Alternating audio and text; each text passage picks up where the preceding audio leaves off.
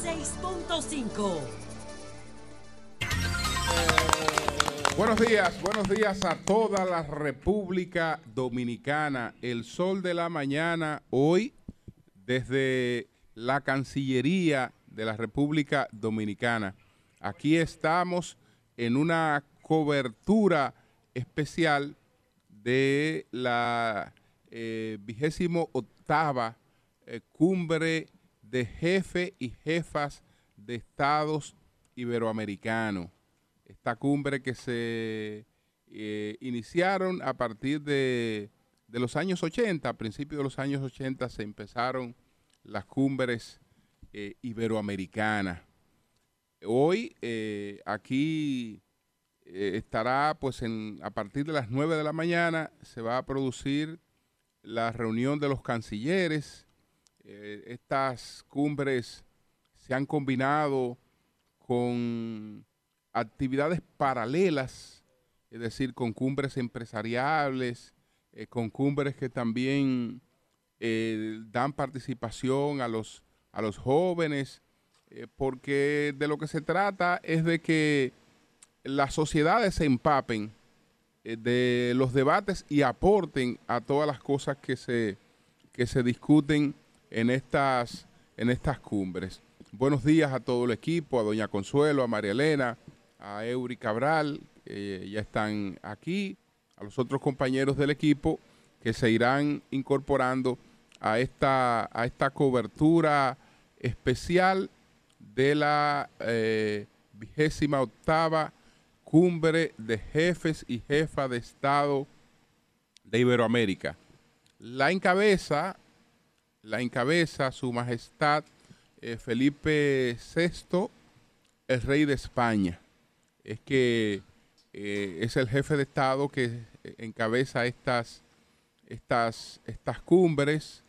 Eh, España es el centro, eh, es el centro porque la mayor parte de los países que forman Iberoamérica, eh, pues fueron colonias españolas.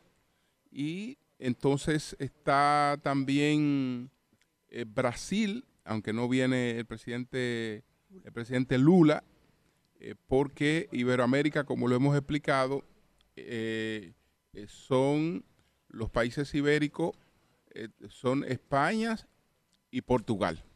Y entonces sus colonias, pues, o sus antiguas colonias, repúblicas independientes, casi todas o la mayoría, eh, pues son las que se las que se congregan aquí en, en el día de hoy.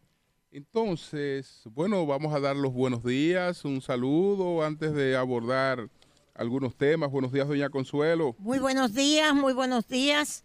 Decirle a doña Raquel Peña, nuestra vicepresidenta, que salió en el periódico El País. Doña Raquel, con su discurso empresarial muy interesante. Doña Raquel, la felicitamos.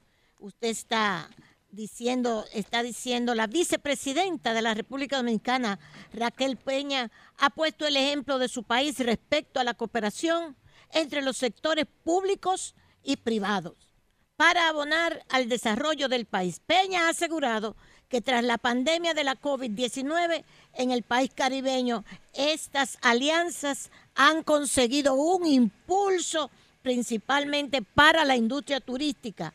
Es sumamente necesario que se evalúen las estructuras financieras internacionales para poder alcanzar la recuperación post pandemia. Ha pedido la vicepresidenta dominicana. Las reuniones de empresarios se extenderán hasta el viernes con la entrega del Premio Iberoamericano de Calidad y un conversatorio con los jefes de Estado de los países que forman parte de la cumbre iberoamericana. Gracias, doña Raquel, por representar también a nuestro país y hoy el presidente va a hacer la inauguración de la cumbre. Buenos días, Marilena. Buen día, Julio. Juntos por una Iberoamérica justa y sostenible. Es el lema de esta cumbre número 28. Y como dicen los organizadores, la cumbre es de todos, no es de 22 jefes de Estado, jefas de Estado, jefes de gobierno, no es de 22 países, es de 684 millones de personas, desde este espacio, República Dominicana, con 11 millones de personas. ¿Por qué? Porque la idea es, junto a la cooperación, crear una alianza regional para promover un orden económico más justo, verde y sostenible que tenga como centro las necesidades de las personas, que así sea. Mucha gente se, se, cuestiona para qué sirven las cumbres. Bueno, durante la mañana de hoy estaremos hablando de esto, lo que se ha logrado hasta el momento y las prioridades que se van a establecer en esta sesión plenaria que se realizará mañana. Hoy habrá también durante el día una reunión de los ministros de Relaciones Exteriores y el acto de inauguración será esta noche, Julio. Eury, buenos días. Buenos días, buenos días al país. Gracias a todos por estar con nosotros. Esta cumbre representa para la República Dominicana un fortalecimiento muy importante en lo que República Dominicana precisamente representa como país en América Latina. Esta cumbre iberoamericana que es el mecanismo operativo de lo que es la conferencia iberoamericana que empezó en el año 1991. Hay un recuerdo siempre de ella porque fue en una de estas cumbres donde el rey de España le dijo a, Hugo Chávez cuando era presidente Hugo Chávez de Venezuela, ¿por qué no te callas? ¿Por qué no te callas? Era un momento de mucha tensión en, aquel, en aquella ocasión. En este, en este momento, República Dominicana sirve de anfitrión, según informó ayer el, el canciller.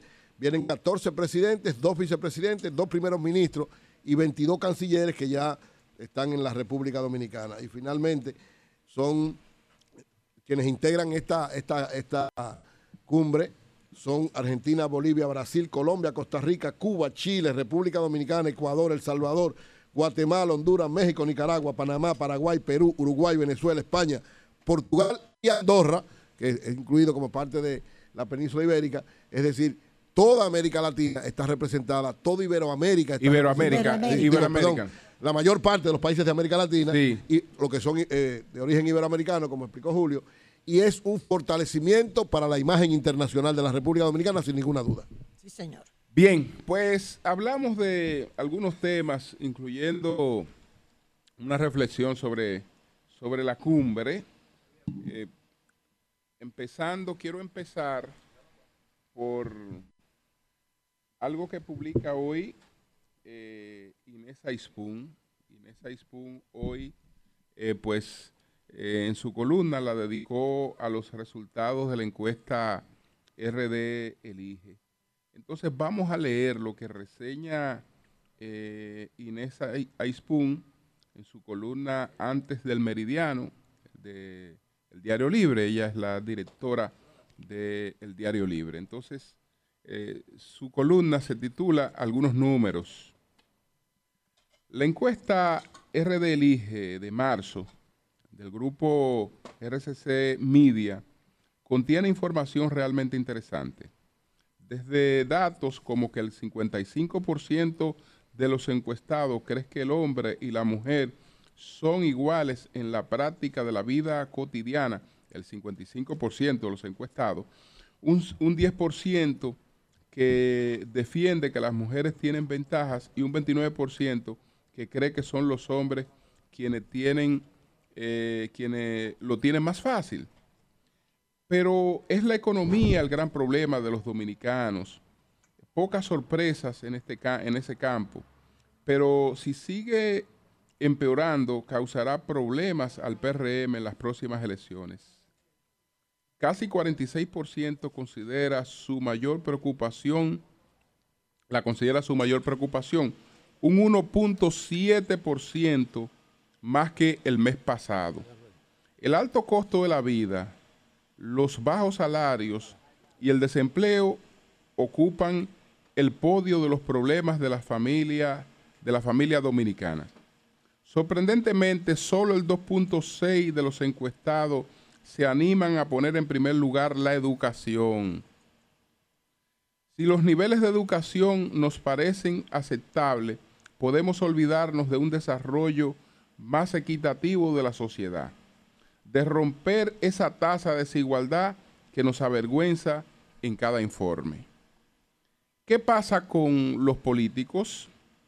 Que David Collado es el mejor valorado, aunque desciende ligeramente, y que el presidente Abinader baja en su aprobación casi cinco puntos, aunque el 43% que va cumpliendo aunque un 43% cree que va cumpliendo sus promesas. Eso explica que un 51.2% declare que votaría por él en el 2024. La cumbre eh, volverá sin duda a impulsar eh, su valoración.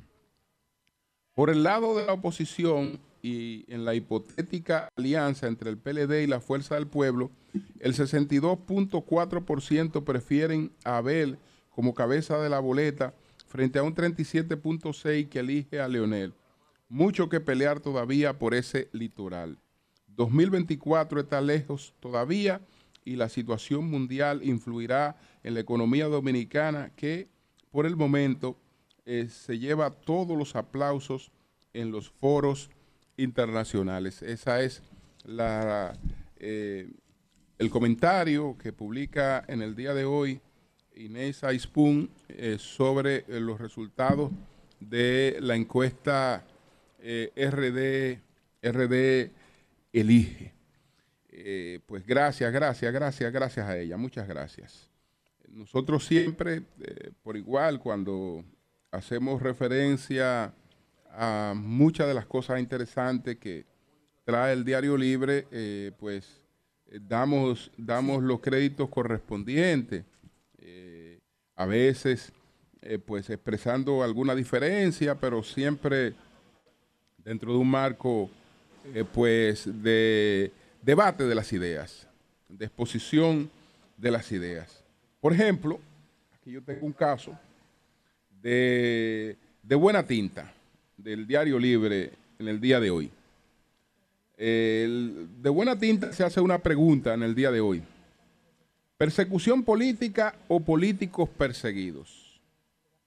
Bueno, no voy a leer todo el contenido, pero sí me voy a referir a unas de sus conclusiones con las que yo estoy de acuerdo, pero le pongo un pero con varios puntos suspensivos para explicar qué cosas tenemos que lograr para que eso sea así, porque así es que debe ser, como dice de buena tinta. ¿Qué dice de buena tinta?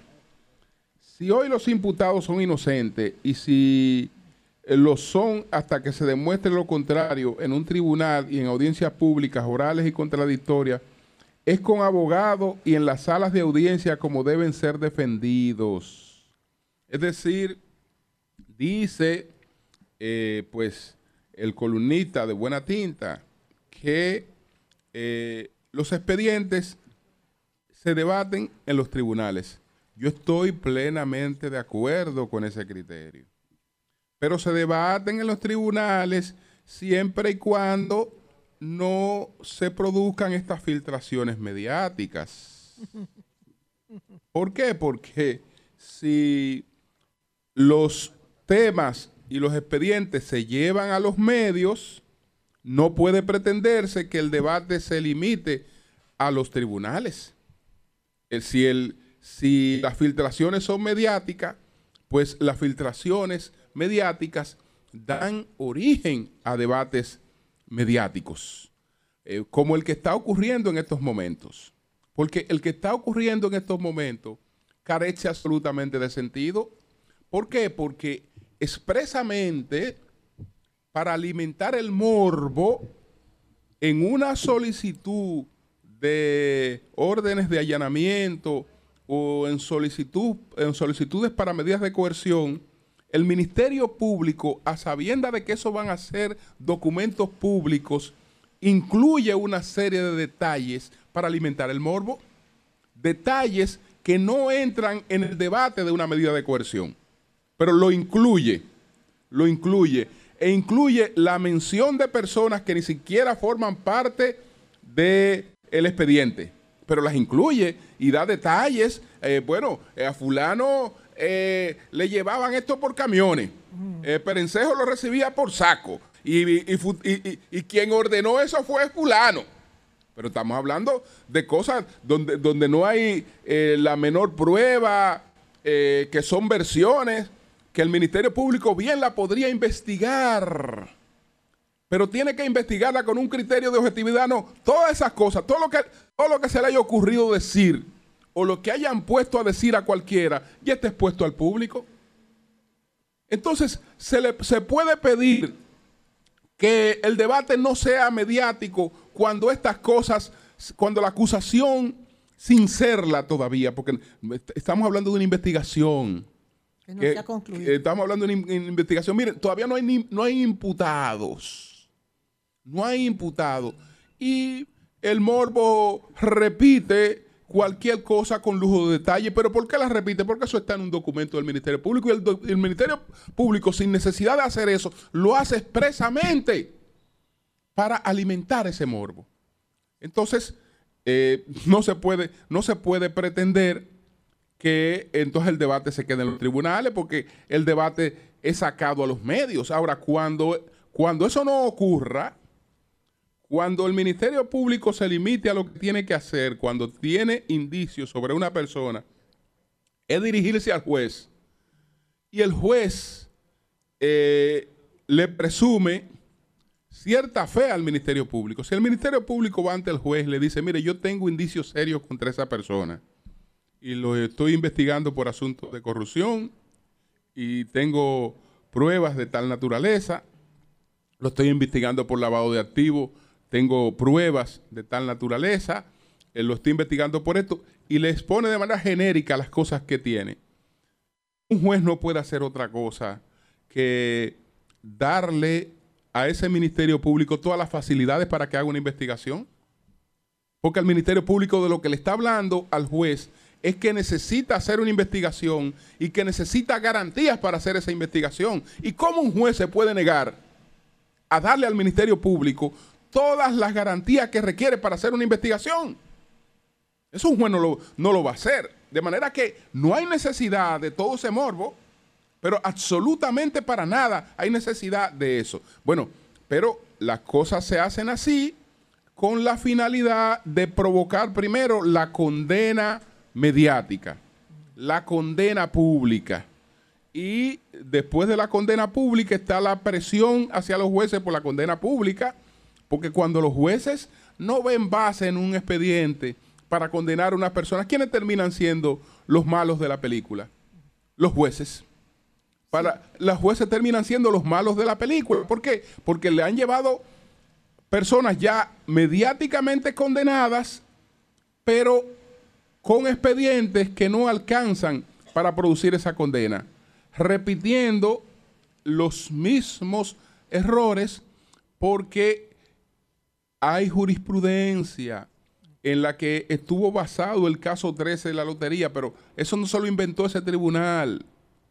Es que hay varias decisiones de la Suprema Corte de Justicia que dicen, ustedes no me pueden condenar absolutamente a nadie por lo que diga, diga un, co un coimputado. Eso no, tiene, eso no tiene valor de prueba. Eso le puede dar a usted señales para hacer una investigación, pero no tiene valor de prueba. No, no, no. Eso la gente lo está repitiendo y todo el mundo lo tira a eso como si eso fuera prueba, como si eso tuviera algún valor o como si eso ya eh, preestableciera una condena y no, y no preestablece ninguna condena. Entonces, yo estoy de acuerdo con que los casos jurídicos deben debatirse en los tribunales, pero a quien hay que decirle eso es a quien se encarga expresamente de filtrar esos casos y de hacer que se publiquen primero con lujo de detalle todo lo que se está investigando, todo lo que se ha dicho de una persona, para después decir entonces que esa persona o quienes presumen la inocencia de esa persona no, eh, no pueden ejercer medios de defensa público porque ellos tienen que irse a los tribunales. Ellos tienen que irse a los tribunales. Usted se va a la puerta de un tribunal mientras usted lo están acabando por todas partes. Eso es, eso es realmente algo, algo injusto, algo eh, improcedente. Tenemos que hacer una pausa técnica. Eh, retornamos en breve. Cambio y fuera.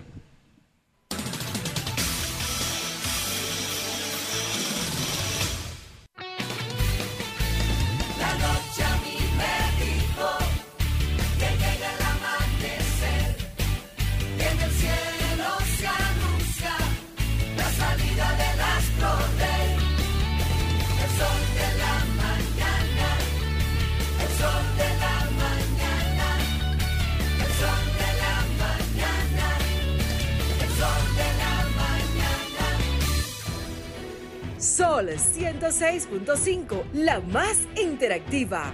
Una emisora RCC Miria. En Seguros Reservas sabemos lo importante que es tu salud y la de tu familia para estar protegidos en cada etapa. Por eso creamos Just Control, un nuevo plan de salud internacional con una amplia cobertura local que te ofrece una red exclusiva de prestadores de habla hispana, incluyendo beneficios especiales como acompañamiento para el control de diabéticos e hipertensos.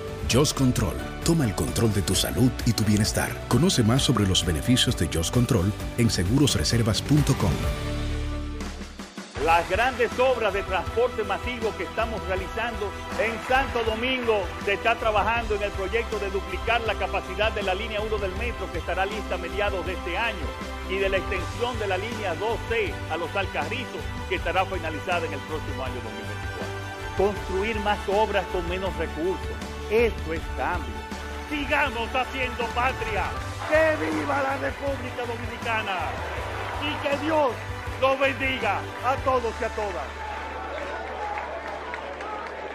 Mi tierra alberga banderas hermanas que construyen juntas un mejor mañana. Avancemos juntos en cooperación, mujeres y hombres de cada rincón. Tengo voz y me siento parte. Hablemos de estudio y trabajo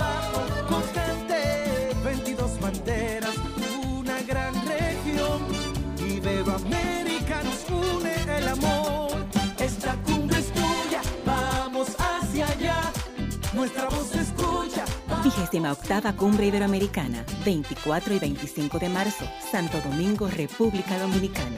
Conoce más en nuestras redes sociales cumbre-iberoa. Desde que estamos en el universo, intentamos facilitarnos la vida con el fuego, la rueda, el internet. Ah, y el dinero. Pero el dinero solo facilita las cosas según cómo lo manejes y desde dónde. Por eso llegó Quick el primer neobanco del país full digital. Que te lleva al Quick Verso, donde, más, es posible. Con herramientas que te dan control financiero, menos costos y más beneficios. Únete en quick.com.do. Quick, más fácil. Posible.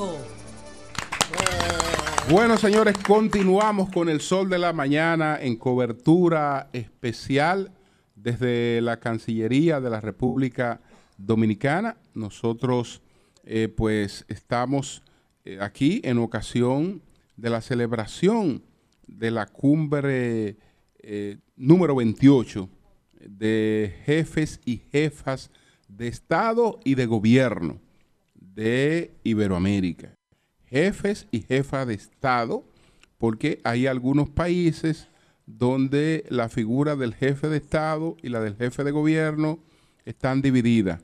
Eso ocurre, por ejemplo, en España. En España, el jefe del Reino Unido, el jefe de Estado del Reino Unido de España es el rey. El presidente es el presidente del gobierno. En otros países, como la República Dominicana, el jefe de gobierno es también el jefe de Estado. Es decir, en, en, las repúblicas esa figura, en muchas repúblicas esa figura está unificada. Hay repúblicas, sin embargo, que también la tienen dividida porque eh, la figura, una cosa es el presidente y otra cosa es la figura del jefe de Estado, que sería como el primer ministro en, en, en algunos, en algunos países. Hay un tema internacional que quiero tratar que es la situación que se está viviendo en estos momentos en Francia. Recientemente reflexionaba con un grupo de, de personas que me preguntaban por qué los temas internacionales y los temas económicos hoy eh, tienen mayor eh, connotación y, y, pierdan mayor interés que en otros tiempos que el tema internacional es un- era un tema un tanto marginal y el tema económico era un tema siempre ha sido importante, pero especializado. Bueno, es que hoy, hoy, con toda la interdependencia del mundo, eh, estamos obligados a, una visión lateral de las cosas. Y esa visión lateral no se da al margen de la problemática internacional y no se da al margen de la problemática económica. Es decir, cualquier cosa que yo vaya a analizar sobre la República Dominicana, tengo que hacerlo en el conste- el contexto de la problemática internacional y en el contexto de la economía eh, internacional. Y entonces eh, ver las cosas más lo, la- lo- lo- lo que tiene que ver con la, la, la parte histórica también de, de ese, de ese elemento. Entonces, por eso, por eso eh, en la continuidad de los, de los comentarios hoy eh, fluyen entre temas nacionales e internacionales y después nos damos cuenta cómo eh, nos impactan y, y- y tienen que ver con, con los mismos debates que nosotros tenemos. Señores, Francia está ardiendo. Tiene nueve días que recuerdan la protesta de los chalecos amarillos, que fue una protesta que se dio a partir de la crisis del 2008. Aquella protesta era por los precios de los combustibles y era por otros temas, pero todos esos temas derivaban de la crisis que se produjo en mundial en el año 2008. Ahora la crisis que hay en Francia, que tiene 10 días de protesta, es porque el gobierno, a través de una disposición ejecutiva que para la que no requiere el aval de la Asamblea Nacional, ha introducido una modificación en el sistema de pensiones. Señores, ¿y usted sabe qué está planteando esa modificación en el sistema de pensiones y por qué Francia está prácticamente ardiendo?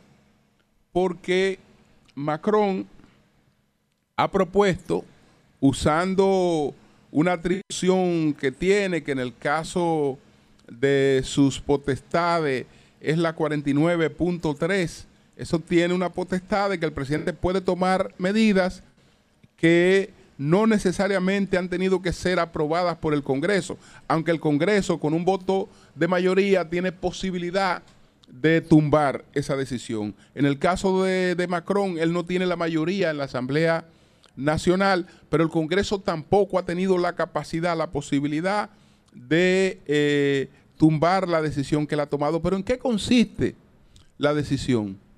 La decisión consiste en que la edad, la edad para el retiro vaya de 62 años, que es ahora, a 64. Es decir, que en vez de usted calificar para retirarse de la actividad laboral a los 62 años y empezar a disfrutar, entre comillas, de una pensión, pues, entre comillas, porque es, es limitada, eh, se lleve a 64 años. Señores, eso es lo más lógico en el mundo de hoy. Porque en el mundo de hoy, en el que estamos viviendo hoy, cuando una persona cumple 60 años, lo que se le está diciendo, y sobre todo en países como Francia, España, lo que se le está diciendo es que esa persona tiene posibilidad hoy de 26 años más de vida.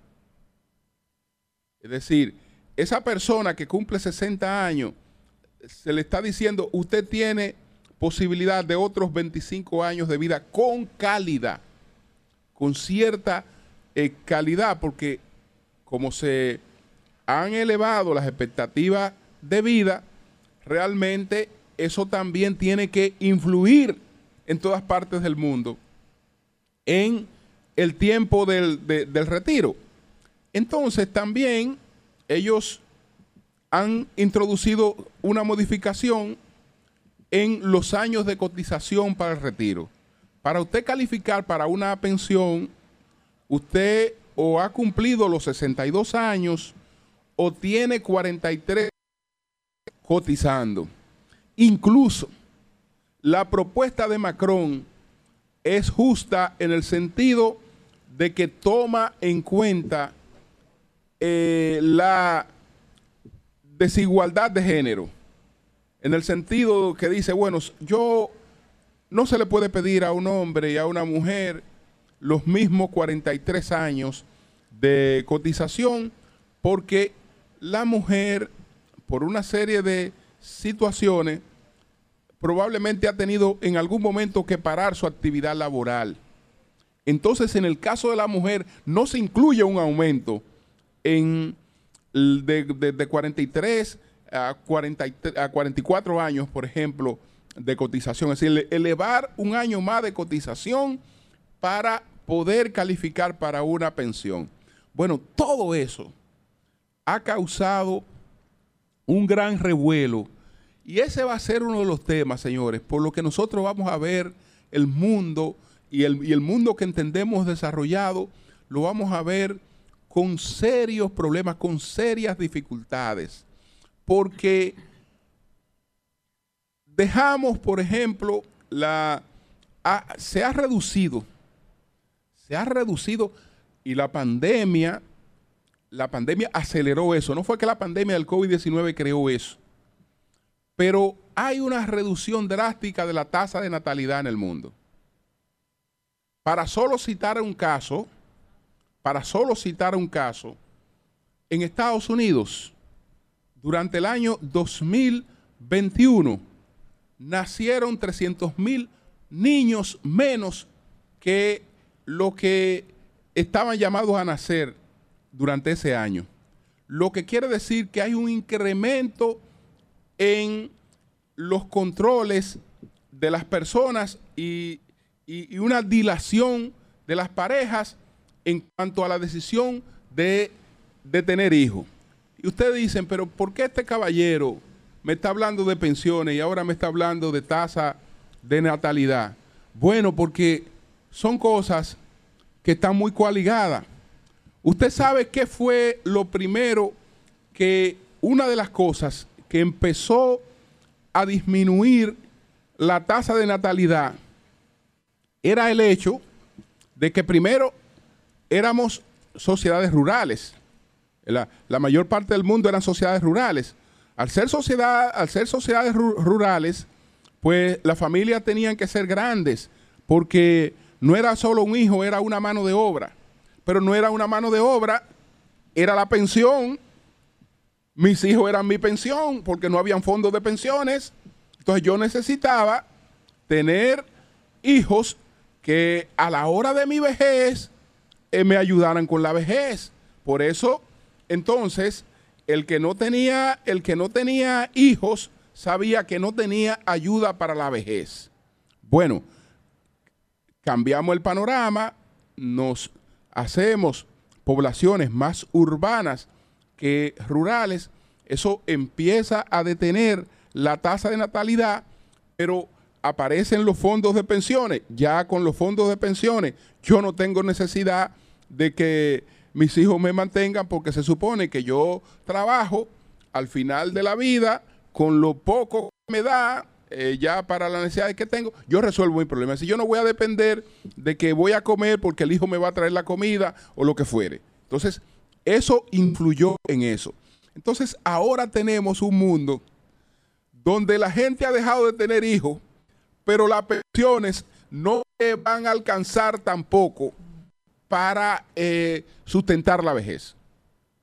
Veremos qué hacen los, eh, los robots, qué hace la robótica, qué hace la inteligencia artificial cuando ellos puedan asumir una parte de la actividad eh, laboral y cómo eso puede redituar en, en- en beneficio, en beneficio de la gente. Entonces, este problema que estamos viendo en Francia, que es una sociedad desarrollada, lo vamos a seguir viendo a partir de, ahora en muchos otros países, eh, porque es crítica la situación de las pensiones y es crítica, entre otros aspectos, y con esto eh, pongo finalizo, por lo menos le pongo un punto de aparte para continuar en otro momento, es crítica porque así como ha disminuido la tasa de natalidad, así como ha disminuido la tasa de, natalidad, mi pensión hoy no es crítica solamente por lo poco que ahorré. Mi pensión es crítica porque yo necesito una cantidad de mano de obra activa que sustente mis pensiones.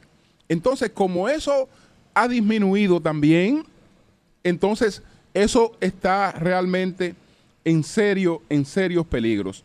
Buenos días a Pedro Jiménez que acaba de, de llegar. Buenos días, don Pedro, ¿cómo está usted?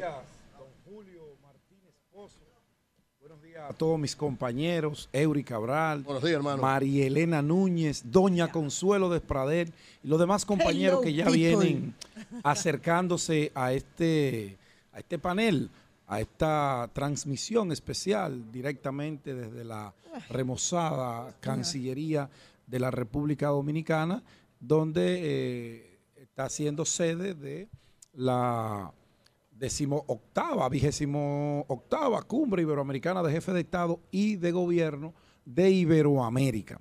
Julio explicaba con mucho acierto, con conocimiento de causa, como de costumbre, lo que significa esta cumbre que hoy tiene a más de 14 mandatarios, jefes de Estado y cancilleres. Creo que cancilleres son como 22, 23, 22, sí. 22 o 23, que estarán aquí estarán conversando acerca de medio ambiente, tecnología, comercio, eh, la trata humana, que es un tema que está ahora de boga en boga y que es un dolor de cabeza para los gobiernos por este tema de la movilidad humana, fruto ya no tanto de la guerra, sino de la situación económica que está viviendo el mundo. Estamos aquí, mucho contenido, como de costumbre, informaciones y demás, pero quiero resaltar el color de la camisa de Don Julio, un color bonito. Bueno, Ah, eh, un color bonito. es de la esperanza. Es el- bonito. ese no es un color político, no podemos permitir que No, se yo, politice yo no he dicho eso, don Julio.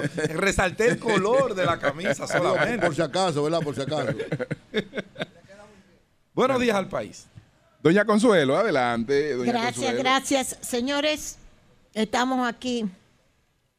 Esto fue la parte de adelante, de, de- de- la, la parte de delante de esta Cancillería, porque esta parte donde estamos nosotros es nueva.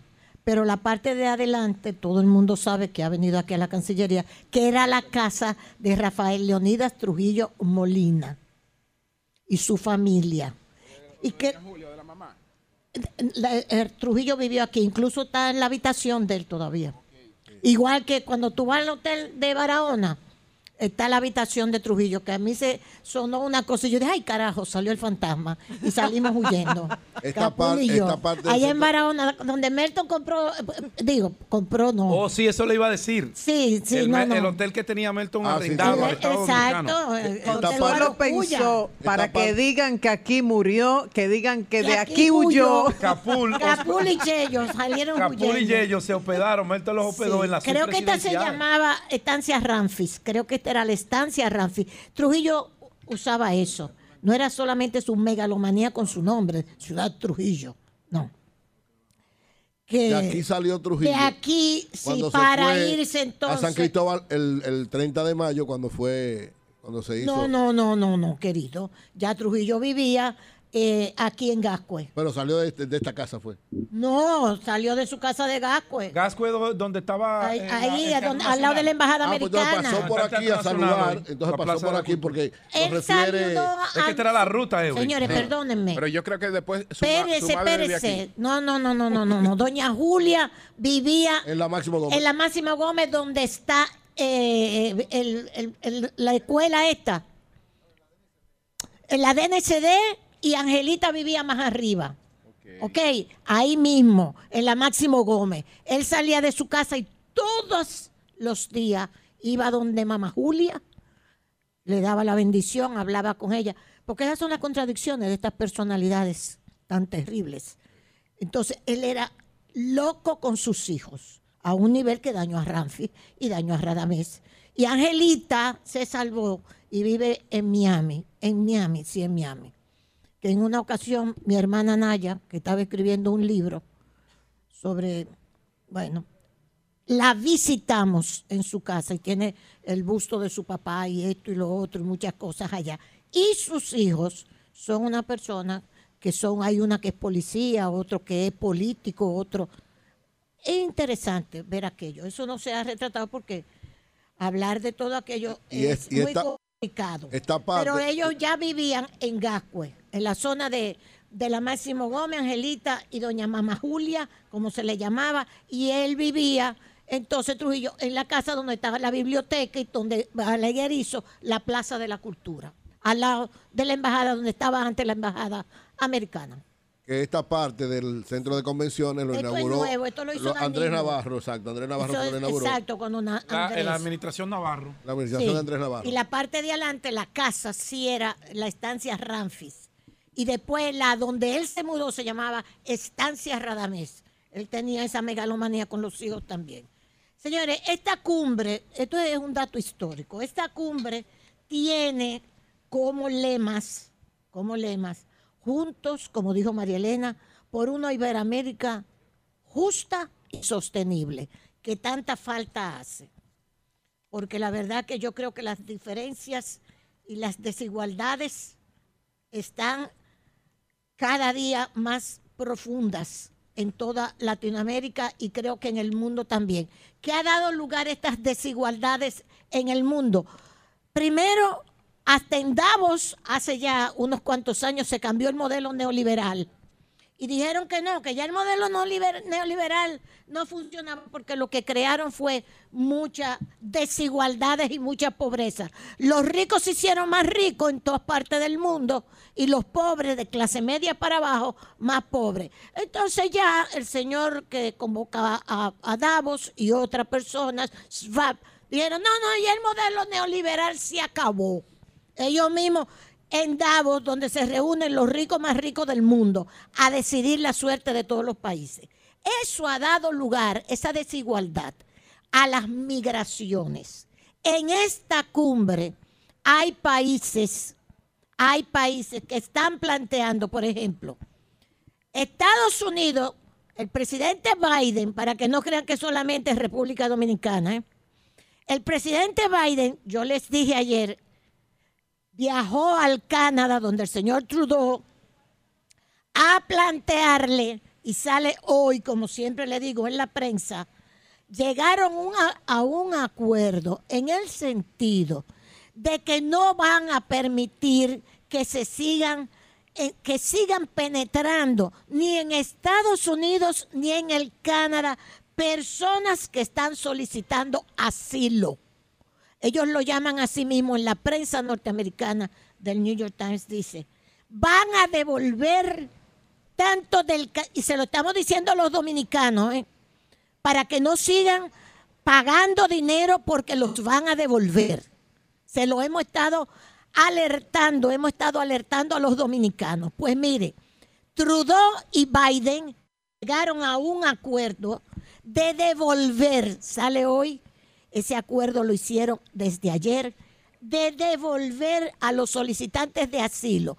Trudeau tiene una cuota y dice no va a pasar esa cuota de 15 mil personas. Y Biden no quiere que le entre más gente porque los republicanos, una de las críticas que le está haciendo al presidente Biden es la situación no resuelta de la frontera sur, que con las políticas de Biden y estos discursos dice que la gente de todos estos países, aquí que estamos en la cumbre iberoamericana y están los países latinoamericanos, como se nos llama, emigrando hacia los Estados Unidos por cualquier forma y no los van a dejar entrar. No los van a dejar a entrar indiscriminadamente. Tengan cuidado con los ofrecimientos que le hacen, de que sí, nosotros podemos llevar y hasta el Canadá vas a llegar. No es verdad. Lean la prensa de hoy, los acuerdos de Biden y Trudeau para que la migración pueda ser controlada y dice asimismo, reducir ambos países, tienen la intención de reducir ambos países la presión de la migración. Van a echar a los solicitantes de asilo de sus fronteras, los van a votar, los van a devolver en un momento en que la migración ha aumentado en todo el continente. Esto es primerísima de la prensa norteamericana de hoy en el New York Times. ¿A dónde más se va a discutir la migración? Aquí en esta cumbre. Boris, el presidente Boris, está planteando, igual que República Dominicana, el tema de la migración.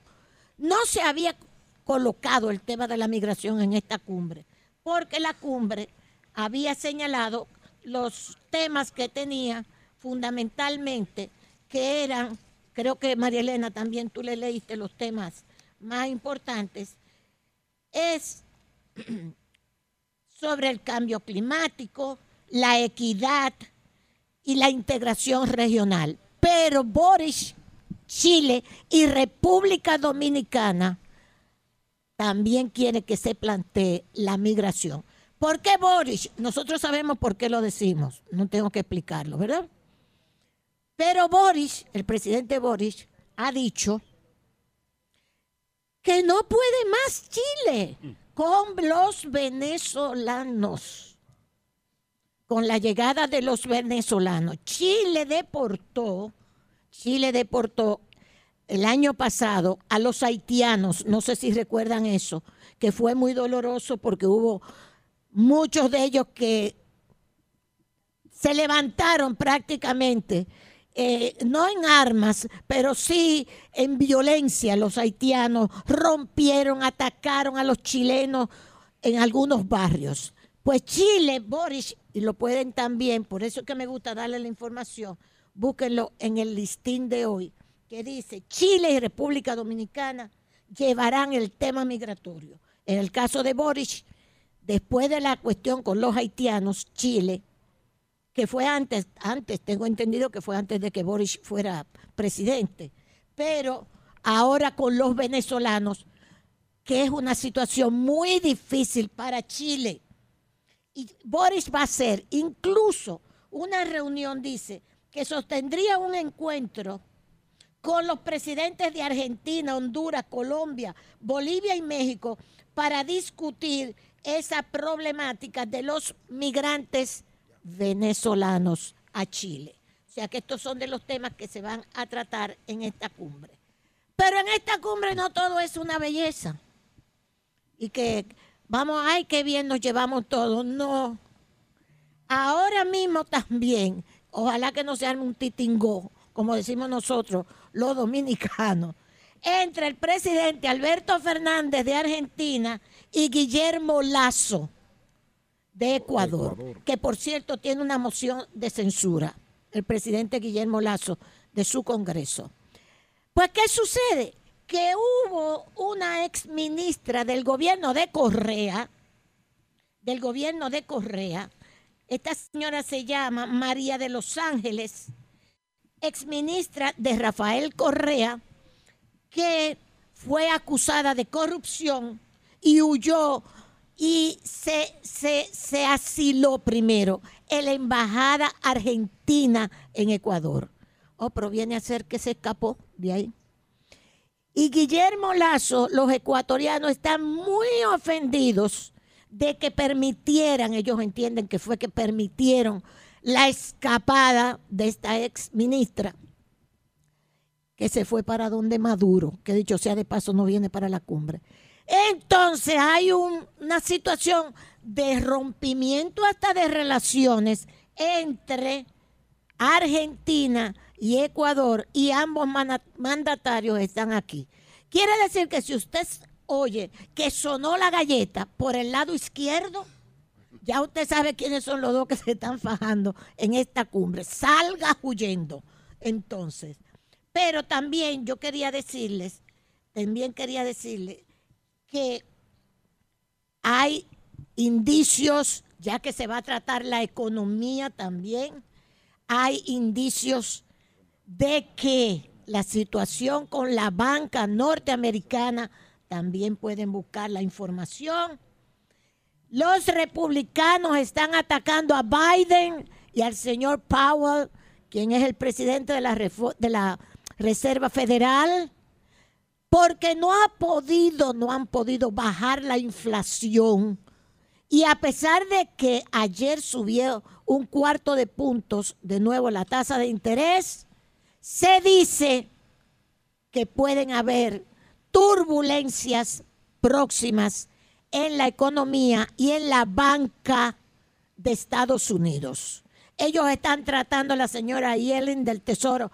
Nosotros estamos respaldando los bancos, nosotros vamos a regular mejor los bancos, pero hay duda. Lo pueden encontrar la información en el New York Times. Hay dudas de que esto se pueda lograr. Quiere decir que por la parte de la economía, el titular es, las acciones son turbulentas, mientras Wall Street sopesa los movimientos futuros de la Fed. Esperan que la Fed no vuelva a subir, no vuelva a subir la tasa de interés. Y los republicanos lo que le están diciendo es, usted no sabe de economía, usted está llevando este país a la recesión, los republicanos. Están llevando este país a la recesión y usted está haciendo un gasto extraordinario que este país no lo puede seguir aguantando. Están, o sea, están agarrándose de la economía los republicanos para atacar el gobierno de el presidente Biden.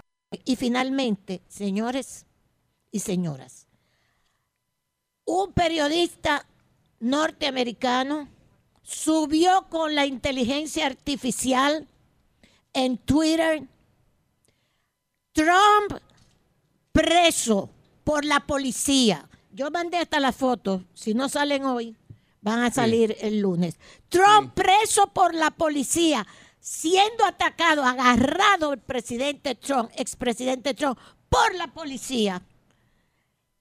Y era todo inteligencia artificial, fake. Entonces, todo esto se está alarmando de que hay que tener cuidado con estas imágenes. Él se hizo cargo y dijo, fui yo que las subí y eso es inteligencia artificial. Le pidieron a la inteligencia artificial, pon una, haz una representación fotográfica de que el presidente Trump está siendo atrapado por la policía y esto está en todos los periódicos del mundo. Y la inteligencia artificial lo hizo y es fake. Para que nosotros tengamos cuidado por dónde está manejándose la inteligencia artificial en manos de cualquiera que puede convertirme a mí, por ejemplo, en Marilyn Monroe, que ayer estábamos hablando de eso, ¿verdad? Ustedes vean, Consuelo de Pradel, igualita a Marilyn Monroe, es un fake de la inteligencia artificial. Terminé, Julio. Bien, tenemos en la línea telefónica a Manegonte a propósito de esta residencia donde está hoy la Cancillería eh, Dominicana. Buenos días, Manegonte, adelante. Buenos días, amigos oyentes. No, buenos días, amigos oyentes. No, quería hacer un pequeño taranto. Eh, para y no y no originar Eh, ninguna para- y polémica. no- y no originar ese ninguna lugar- polémica. No, mire, ese lugar se, se llamaba Estancia se llamaba Miquelena. Estancia Miquelena. pertenecía a O- Santiago Michelena. pertenecía a Santiago Michelena. Esa construcción donde usted esa construcción donde usted que, que está la están, Cancillería, donde está la fue hecha por la familia fue Michelena. hecha por la familia a Michelena. del siglo XX. A principios del esa siglo XX, terminó en 1912. construcción terminó en 1912 y esa familia vivió Y esa familia ahí, hasta vivió, 1934, residió ahí hasta 1934. Cuando el régimen de Trujillo, el régimen de la- Trujillo lo sacaron. La- lo sacaron. Lo sacaron a ellos. Parece que sacaron es a ellos. un problema es con un un problema de Trujillo, con Pecho un familiar Chevalier. de Trujillo, Pecho Chevalier. Y vino la venganza. Y, vino la venganza. Quería- quería aclarar eso, o sea, esa quería- arquitectura, quería aclarar eso, o sea, ese esa lugar, arquitectura donde está la ese lugar, donde está la se llamaba Cancillería, estancia Sinónimo Estancia Michelena, sinónimo estancia Y después, No, es y después entonces, después del Después, 34. Porque lo que pasa es que tú naciste en el 34 y yo en el 45. Ahora, después, ¿qué pasó después del 34? Exacto, exacto. Entonces, es la, la No, narración mía 34, es no, cuando yo nací. Y tú naciste en el 34. Adelante. ¿Qué pasó después del Mira, 34? No, a, a- de- Ay, a partir de ahí, de- a partir de ahí, eh, Trujillo y Trujillo Martínez, Trujillo y Trujillo Martínez. Ah, pero está bien. Eso fue lo que dijimos. No, pero no es una aclaración. Tú estás dando una Un aporte, un aporte. Él agregó aporte. algo del pasado. Un Exacto, aporte, más allá. Una etapa anterior. Y- Una Una etapa etapa anterior. anterior. Y que- Entonces llamaba estancia Ramsey, esto. Y, después la otra, estancia Radamés. La, estancia Radamés, Nacional la, estancia Radamés la. Biblioteca Nacional. Es donde está la Biblioteca Nacional. Claro que sí, que Balaguer hizo la Plaza de la Cultura. Y quiero decir, y que quiero lamentablemente, decir que ese lugar donde usted está, ese lugar donde usted está, lo dañaron arquitectónicamente. Lo dañaron arquitectónicamente. ¿Por qué? Ah, esa es Porque otra. construir Porque ese construir edificio, ese ese cuadrado, edificio, ese ese cuadrado, adefesio, ese enemigo de la arquitectura, enemigo de la arquitectura, realmente Pero tú no has ese visto la pirámide, ese tú no has visto la pirámide del Louvre. Tú no has visto la pi- tú la has visto, la pirámide del Louvre. Algo muy moderno, bellísimo y que le aporta a esa arquitectura del Louvre. ¿Tú la? Sí, pero no- o sea, las cosas, esto está en la parte de atrás, que ni siquiera interrumpe la parte de adelante. El criterio Bueno, la vista, arquitectónico muy la vista, la vista, perdóname, perdóname, perdóname, Eh, perdóname. eh, eh, Consuelo, eh, yo espero que algún arquitecto, eh, yo espero que algún arquitecto, hoy estamos aclare eso, Ya, Consuelo, hoy está estamos bien, Pero, sí, pero Consuelo, adelante. Consuelo. Sí. Te aclaro, te aclaro que ya me devolvieron que el libro volvieron el agua el libro es única el agua la prioridad sin paralelo Ay, qué bueno. la sin paralelo Salvador Daje que te lo estaba pidiendo pero ya me lo devolvieron ya me lo devolvieron te lo excelente obra excelente obra Sí, sí, claro. Salvador Sí. Dajer. Esa familia que, que tú haces referencia a Manegoten es de origen puertorriqueño, ¿cierto? Puertorriqueño español, puertorriqueño español, ellos tenían Español, negocio tanto en Cuba, ellos tenían negocio tanto en Cuba, en Cuba, República Dominicana, Venezuela, Cuba, una, era una, República Dominicana, era una Venezuela, era, una, era una potencia económica. Eran como Antes los de que se hablara los Ellos antes eran de la que se gente más hablara de los fuerte que había en bichini, ese país. ellos eran la gente más fuerte que había en ese país. Bueno. Bueno, Gracias, bueno, pues muchas gracias, muchas gracias, Manegonte, muchas gracias. Muchas gracias, muchas gracias, Manuel González Manegonte. Gracias, Manegonte. Vamos a saludar a Virgilio, que ya está con nosotros. Bu- buenos días. Virgilio, ido a destiempo. Buenos Ay, días. no, no lo digas ni de relajo. Estamos, No. estamos contentos de estar en esta cumbre iberoamericana. Detrás tengo la hacienda Ramfis, de donde estoy sentado. Es un pedazo de eso. No, esa fue una arquitectura también. Sí. eh, ¿verdad? Hay una foto famosa de un senador de los Estados Unidos aquí en la hacienda Ramfis eh, con el jefe. Eh, estaba en la piscina de la hacienda Ramfis. Era, era, era el senador eh, demócrata. No era Charles Sumner, no. Que estaba con. No. No, era. ay, Dios mío. Que fue que negoció unas cositas aquí con el jefe. Negociaban con el jefe. Sí, Trujillo venía- tenía muchísimos senadores comprados. Pero los, y no, no, diputados. no, pero los americanos todos. no lo compraba. Los Sí, americanos sí. no lo compraban. Sí, señor. Él le daba buen trato, fino Sí, trato. sí. Y eh, a algunos les gustaba la compañía que Trujillo le, le, le buscaba. ¿no? eran. Con Trujillo Le- tú o eras amigo de él o no existías. No, porque un, un, un senador americano tenía otras condiciones, pero Trujillo tenía grandes amigos Sí, en los. Estados Unidos y lo traía aquí a su piscina que tenía la vista, como decía Manegonte, miraba hacia el mar y la gente, bueno, pues se sentía espectacularmente mirando hacia el mar Caribe en una piscina, en una de estas casas. Esta casa tiene un alto, un poquito alta, entonces todo eso se veía. En San Cristóbal, él le gustaba mucho la vista al mar. Pero era- pero era en, aquí, San- en una de las casas de San Cristóbal, la que está en la, en la playa, tiene una piscina que él construyó casi dentro del mar. Una cosa preciosa. No sé cómo dejaron las autoridades de San Cristóbal y las Que autoridades el de antitrujillismo Monumento llega Histórico a y Cultural abandonar todo eso. dejaron destruir una propiedad tan bella que debería Sí. ser una inspiración para millones de turistas que nos visitan. Y la casa de Caoba, eso Ah, había no que verlo. Ya, se, se- Se robaron No, todo, eso, se eso lo dejaron porque es que hay un sentido antihistórico Sí. terrible en este país. Porque ¿qué tiene que ver con la- eso? Es Había que rescatarlo, eso había que rescatarlo. La historia es el conjunto de acontecimientos que ocurrieron en una época determinada. No importa si fueron buenos o malos, es la historia. Es la historia. Espérate, Ranfi, Tru- Ranfi Radamés, Ranfi Radamés, ¿qué se llama el hijo de Angelita? El que es político. Ah, sí, ese es. Ranfi. Ranfi, eh, el, el, el, bueno, Sí, el hombre. escribe del Ranfi- partido hubiese marcado un dígito. Exacto. Él planteó la recuperación, unos que estaban con él o que están con él, no sé, porque ya. Y planteó la recuperación de alguna de estas propiedades y se lo comieron vivo. ¿A quién? ¿A Rafa? Al, Al que hijo, al hijo de al, al que al- al- al- Bueno, que el- al el que hospital- planteó que había que hospital que recuperar allí. eso para que San Cristóbal tuviera eso como cuestión turística. Se lo comieron. Pero los alemanes han restaurado todos los campos de concentración. Tú lo vas a visitar, los campos de Pero claro, concentración pero claro. alemanes. Miren, aquí tengo el, el dato porque lo quise buscar.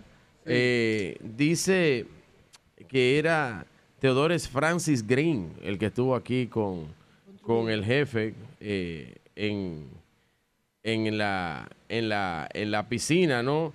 Aquí está, conversa con el senador norteamericano Teodores Francis Green en la estancia Ramfis. Sí. Eso, era que pi- aparece en, en, en shorts, eh, sin camisa, el senador, en una foto emblemática con el Ahí dije, jefe. como la foto del embajador. Pero en la piscina, pero en la piscina, pero cada quien en su sitio. En su sitio, no, Sí, claro, el no jefe todo no, junto, el no. jefe- el jefe no relajaba con No, eso. no, el jefe no cogía eso, no. Yo creo que no. Julio está recordando. Desviaciones, no. No, no. Julio está recordando una foto famosa. Ah, no, claro. Diplomática, la Claro, foto claro. diplomática. No, no, esa no. Estaban todos Esa- juntos Y, en la y el jefe permitía eso. Que, ah, esa- No. Ese comentario Emilio, me acordó del disco de, de, de- ¿cómo se llama? El cantante famoso de, de, reggaetón y música de esa, que, que tengo siete locas. Ah, ah, ese, ese es Don Miguel. Don Miguelo. Miren, Bueno. mírenla ahí la foto, mírenla ahí. Mira qué bonita. Sí, eh, sí. Ahí está la Ay, foto. qué tierno. Está- sí, está el senador ahí, ya tú sabes, hablando con el jefe. Está el senador cenando. Sí, sí, sí. su Bueno, piscina. señores, vamos a hacer una pausa para continuar desde la Cancillería Dominicana, hoy en esta cobertura del Sol de la Mañana de la cumbre número 28 de jefes y jefas de Estado y de Gobierno de Iberoamérica. Cambio y fuera.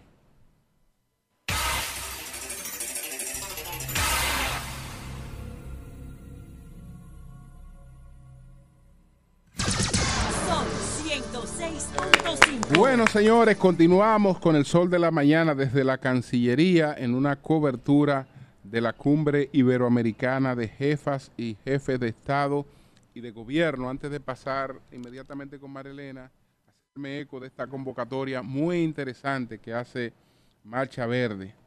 Marcha Verde está convocando, pues, eh, a Ciudad Nueva para apoyar al Ministerio Público. Convocatoria, próximo domingo 26, 9 a.m., Palacio de Justicia de Ciudad Nueva, respaldo a la ciudadanía, a la Operación Calamar, sanción y recuperación, no te quedes, eh, comisiones nacionales de Marcha Verde. Sabemos que, salvo algunas excepciones, uno o dos, todos son, están en nómina del gobierno. Todos están en nómina del gobierno, es decir, son funcionarios o están en nómina del gobierno. Entonces, eh, esa- no, eh, todo no debo decir porque de- sé que hay Casi personas, pero la mayoría. La mayoría. Pero eso no es, La mayoría, no- eso no es ningún pecado, Julio. No, es delito, no es delito. Eso no es pecado ni es delito, pero por eso que lo digo. Por eso lo digo, eso no es ningún problema. La mayoría son funcionarios del, del gobierno o cobran en el gobierno. Bueno, pero eso tampoco es malo. Entonces, el- ellos están convocando para las Oye, nueve. y- y ser miembro de- de- de Marcha Verde ese martes, ¿no? de- Algo así, de- ¿no? de la mañana. Ahí estarán también los PLDistas que han estado todos los días. Sí, se van a Ah, encontrar ahí. Se van a encontrar, problema. se van a encontrar. Se van a encontrar ahí. Pues los PLDistas están encendiendo velas a nivel nacional y, eh, Y están ahí apostados ¿Y frente por- a la... y por qué están encendiendo velas? ¿Quién y- se murió? Y estarán ahí. No, no se ha muerto nadie. para que no lo maten. Eh, eh, para que- es de manera para que no lo maten. Es de manera Para que no lo maten. Julio, perdón, un segundito. Sí. Un segundito. Como esta cumbre, para terminarlo, yo le explicaba a Julio. Sí. Miren, señores, en esa visita del presidente Biden a Trudeau, yo les decía desde ayer que hay un planteamiento, además de la cuestión migratoria de ambos países, de que con el caso de Haití, que también lo discutieron, de esa formación de una, un ejército internacional para ir a Haití. Biden quiere, se lo dije, que lo dirija el Canadá y el Canadá quiere, no quiere. Dijo que no, que ellos no hasta ahora. Pero hoy va a salir el comunicado final con respecto a esto. Biden dice que él no quiere dirigirlo a Estados Unidos, no quiere dirigirlo porque ya Estados Unidos ha invadido Haití en otras ocasiones y que se vería mal. Pero Trudeau no quiere dirigir pero- la intervención. Entonces esto todavía puede estar. Le convendría a Trudeau. Bueno, yo no uno sé. o dos millones de haitianos se vayan para allá. Porque Ah, él mira. no tiene Pero espérate, gente. Virgilio, pero déjame terminar la Le información. hace falta gente a Trudeau. Pero déjame allá. terminar la información antes de hacer la las consideraciones. Trudeau no quiere, el Canadá no quiere dirigirlo. Esa intervención. ¿Y qué dirá militar. Macron? Ok, entonces eso está en veremos. Hoy se va a decidir con respecto a ese tema. Punto. Doña Consuelo, ¿Y Señor. qué, dos- dirá, ¿Y qué dirá Macron de eso? dos puntos con relación al tema que usted trataba Sí, temprano. pero los tres grandes culpables de la situación de Haití Ellos no dicen nada. son Estados Unidos, Canadá y no sobre todo nada. Francia. Pero tú estás diciendo Pero eso porque le cobraron los cuartos a, a Haití. Pero, Pero no, eso hace explotaron Haití. 300 Ah, eso no años. importa, en los datos históricos. Los haitianos no no- para la economía No, de un no. país, No, no es verdad. para la libertad de un país, eso no es nada. Mira, los haitianos no se ponen de acuerdo nunca. Bueno, pero eso es otra cosa. Y eso es rememorar constantemente el pasado, que nosotros también lo tuvimos muy complicado. Y sin embargo, hemos podido dar paso hacia la democracia. Mira lo que está sucediendo Es hoy así. aquí. No, ya nosotros política. no le echamos la culpa a España, pero-. Bueno. Y nosotros no estamos los lloriqueando el día entero que España, que Estados Unidos, que esto y que lo otro. No nos pasamos el día entero lloriqueando. Y los haitianos tienen algún día que crecer y ponerse de acuerdo con su país. Doña que Consuelo. no lo hacen. Doña Consuelo, hablando de haitianos. Con y todo de- el Hola, respeto. Nilia. Doña Consuelo, escúcheme. Sí, señor. Hablando de haitianos. Saludo al coronel. Y de, y de Coronel, con relación. Espérate, Virilio. Espérate, Virgilio. Con relación. Saludar gente. Pero es que tú no Pero sabes. espérate, que tú La audiencia no sabe quién es ese coronel. a todo el mundo. Estate tranquilo que no estamos Mau pasando. Benoit. Tranquilízate. Sí, agua. Agua. Mire, doña Consuelo, con relación a- al tema que usted trataba ahorita, del tema migratorio, Sí. y hacía referencia a la situación de Chile con los venezolanos y con los haitianos, Sí. no sé si usted sabía ¿No? que el gobierno de Chile le hizo firmar un documento a los haitianos que se fueron, que ellos deportaron en, el- en los aviones de la Fuerza Aérea Chilena, Sí. de que no pueden volver a ese territorio Ah, durante sí, cinco años. Sí, señor. O sea, no es que te estoy despachando para tu país y mañana tú te me vas a montar en una barcaza, en un avión y vas a retornar aquí. No, tú no puedes entrar a mi territorio durante de cinco entrada. Sí, años. señor, fue así. Y los obligó, ¿Qué apertura tiene porque Boris? eso no es acuerdo, eso no es un acuerdo, los obligó a firmar ese documento Sí, y señor. luego procedió a su repatriación. Y con relación al tema que Nadie usted lo trataba, quiere, lo que quiere es que nosotros lo hacemos, lo- nosotros resolvamos el problema. Claro. Qué bonito. con relación, con relación al Qué tema, bonito. al tema, al tema que usted trataba de Sí. la historia de este, de esta casa Sí, donde sí, estamos sí, aquí. sí. El general Altuna Tesanos, en su último artículo, que dividió en dos partes, eh, donde lo tituló una, el Estado Dominicano necesita una casa y un avión presidencial. Y él, como acostumbra eh, hacer la historia para luego contar el presente y luego retractar la necesidad y justificar sus títulos, profundiza con mucha vehemencia. Él decía lo siguiente con relación a, a esa situación y decía, durante la construcción del Palacio Nacional, la estancia San Jerónimo o Michelena, donde está la Cancillería, existía una hermosa casa de un nivel en 1912, Sí. edificada a solicitud y gusto arquitectónico del acaudalado hombre de negocios puertorriqueño Santiago Michelena Bilif, quien la habitó hasta 1934 Exacto. y abandonó inexplicablemente, pasando a ser propiedad del Estado, en otras palabras, de Trujillo. En 1938, la antigua estancia fue remodelada llevando el nombre de estancia Ramfis. Ramfis, Exacto. en honor a su primogénito, que usted lo dijo, que por los próximos 14 años funcionó como oficina y mansión, presidencial de Trujillo. Desde 1952, el Ministerio de Relaciones Exteriores ocupa este inmueble. Él hizo ese, ese Eh, recuento y- y histórico estaba- en y- su artículo de... ¿Desde cuándo está la Cancillería entonces? Desde 1952. Y, está, y está- esto estaba en las afueras, en la ciudad, porque esto estaba ya saliendo Totalmente. totalmente. Salía de, de los eh, de los aden- eh, adentros de Gascue, Ciudad Nueva, eh, y esto estaba un poco en las afueras, porque la ciudad prácticamente era de la Máximo Claro. Gómez hacia, hacia el este. un- Un saludo Bien. al mayor general, Bueno.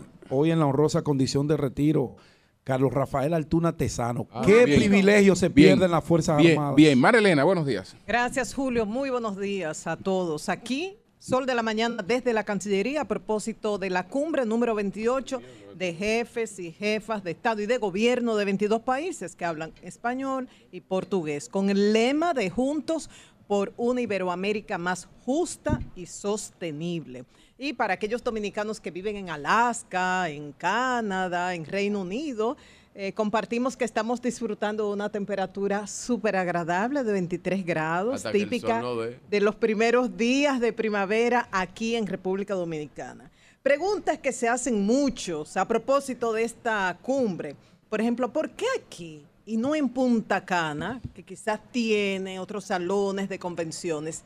Creo, y esto es una opinión muy personal, que esto tiene que ver con la sede de gobierno. Por ejemplo, el presidente de Portugal, que ya está acá, ayer se reunió con el presidente Abinader. Firmaron una serie de acuerdos con los ministros de Relaciones Exteriores de ambos países de cooperación mutua. Y además, el presidente Abinader informó que le había comentado al presidente de Portugal el interés de la República Dominicana de que se elimine el requisito de la visa Schengen para los dominicanos viajar a Europa y que el presidente de Portugal mostró mucha apertura, receptividad y que estaba en disposición de ayudar. Entonces, por ejemplo, mañana, después del acto, no, esta noche, después del acto de inauguración en la Fortaleza Osama, hay una cena en el Palacio Nacional. Y la presencia de algunos jefes de Estado hace que se hagan acuerdos también, reuniones entre presidentes y estando acá en Santo Domingo todo esto se facilita. Mucha gente dice, ¿para qué sirve una cumbre? Realmente estos acuerdos eh, implica un apoyo, estos acuerdos multilaterales nos benefician a nosotros. Yo creo que sí. Creo que sí. Es un en la concepto más unión amplio, está la fuerza y esto vale para una persona, una empresa, una institución, un país y una eh, región. Aparte de la agenda que tienen, uno como ciudadano dice, por ejemplo, en torno al cambio climático, que es uno de los puntos básicos de la agenda de esta cumbre que van a definir en torno al sargazo. Claro que tenemos soluciones individuales. De hecho, acá, hablando con el ingeniero Edwin Sánchez del INTEC, el ingeniero astronáutico y espacial, nos hablaba de que se está creando el primer satélite dominicano para rastrear el sargazo en, toda, en todo el Caribe.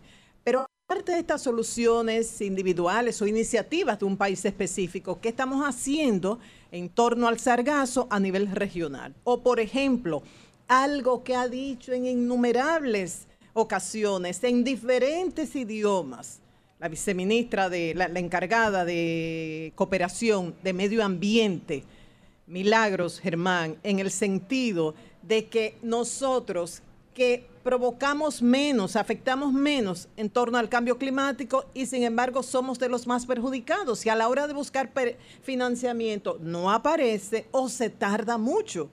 ¿Cómo vamos a, a obligar, a exigir de los países que más contribuyen con el cambio climático a financiar los efectos en los países como los estados insulares más perjudicados? Los tratados de libre comercio, por ejemplo, que durante la, década de los 90 era la solución, pero ahora estamos viendo la parte negativa. Ejemplo concreto, el arroz dominicano, que se ve en riesgo a partir del momento, a partir del año que viene, cuando comience a quitarse los impuestos para el arroz importado de los Estados Unidos.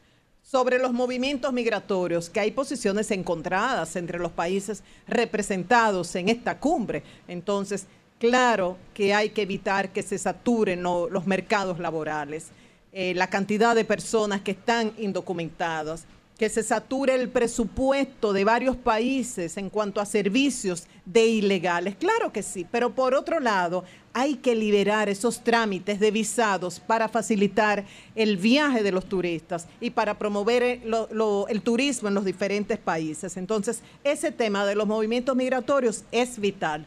Y ojalá que se pongan de acuerdo, porque como decía Consuelo, hay posiciones encontradas. Sí. No es lo mismo la posición de Claro. Venezuela que la posición de Chile, Claro. ambos representados en esta cumbre. Claro. La cooperación internacional sobre Haití, tema vital. Nos ha abandonado la comunidad internacional y la comunidad iberoamericana irá en apoyo de la República Dominicana. Esperemos que sí, mucho más siendo país anfitrión. Seguridad alimentaria es otro tema que está en agenda. Y claro que tenemos que independizarnos de eso, de depender de un solo mercado. Por eso es importantísimo estos acuerdos multilaterales.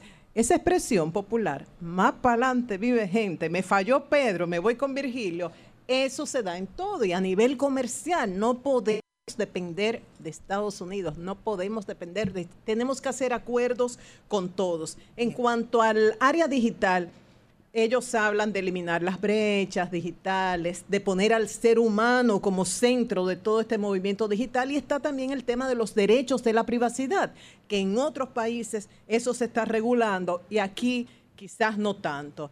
Eh, otro tema importantísimo en esta cumbre es el tema del financiamiento. ¿Qué pasa? Adaptar las estructuras de financiamiento actuales que no han dado respuesta a situaciones específicas, como eh, lograr recuperarnos después de la pandemia, el atacar la desigualdad y, por ejemplo, en el caso específico de la República Dominicana, logramos ser un país de renta media. Eso es un logro en términos económicos, pero nos perjudicó en, en cuanto a la pandemia. ¿Por qué? Porque cuando nuestras embajadas buscaban ayuda a nivel de vacunas, decían, no, no, no, ustedes no califican.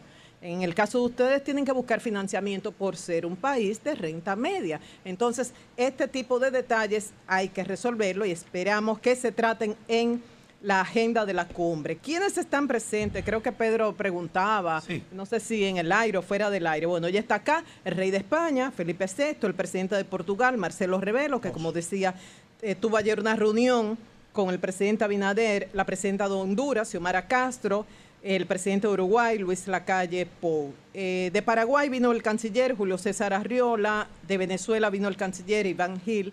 Se esperan, dijeron que habían confirmado 14 jefes de Estado y 22 cancilleres confirmados, pero hasta el momento solo están presentes estos y se espera el presidente de Chile, Gabriel Boric, lo pronuncio así porque Boric. Consuelo ha insistido, no, Consuelo dice que se pronuncia CH, no con C, Sí, Boric. porque me llamaron la atención a mí, porque yo dije Boric. Y yo me llevo la pronunciación Boric. correcta.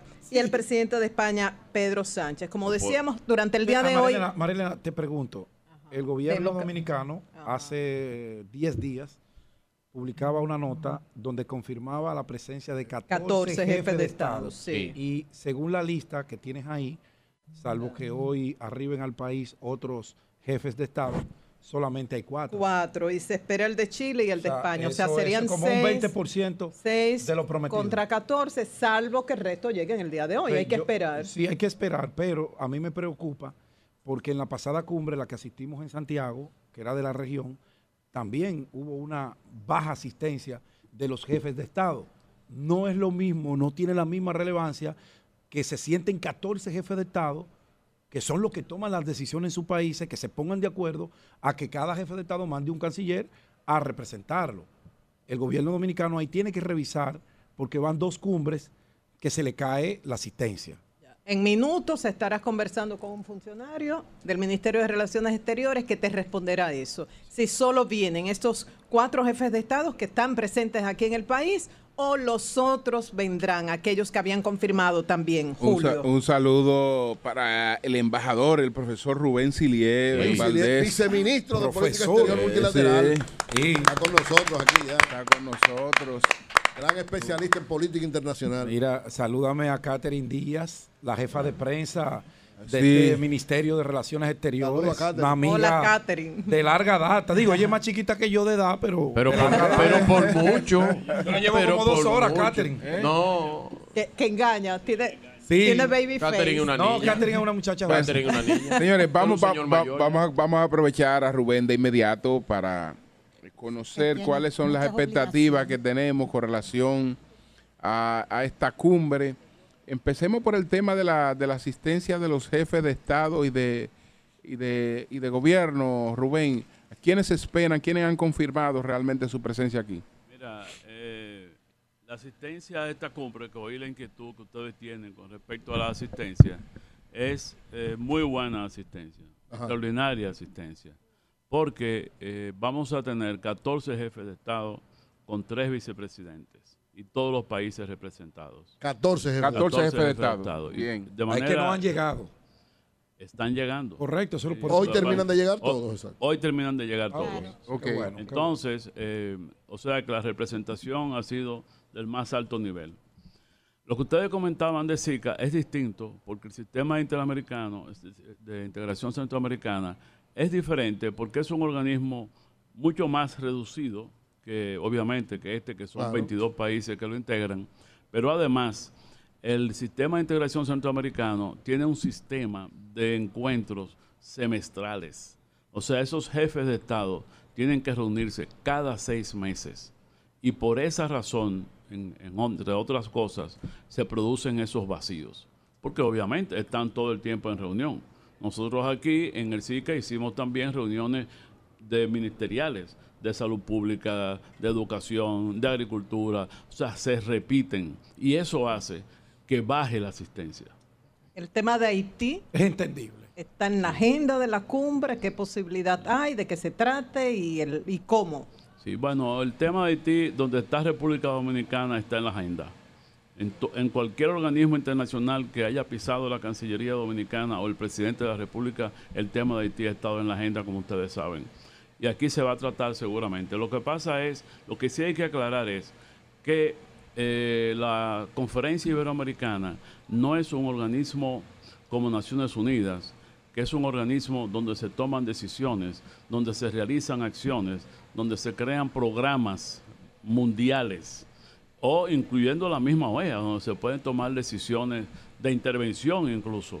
De manera que en este organismo lo que podemos hacer es poner de relieve el tema, resaltar el tema y conseguir apoyo para que el tema sea conocido de manera categórica en Naciones Unidas. Pero este organismo no tiene capacidad para imponer sanciones, para enviar tropas, etcétera, etcétera, pero estará presente. Don, don Rubén, el presidente tiene en agenda reuniones particulares con algunos de los dignatarios que van a estar eh, dentro de la cumbre para temas específicos de relaciones bilaterales entre República Dominicana y los países que visiten.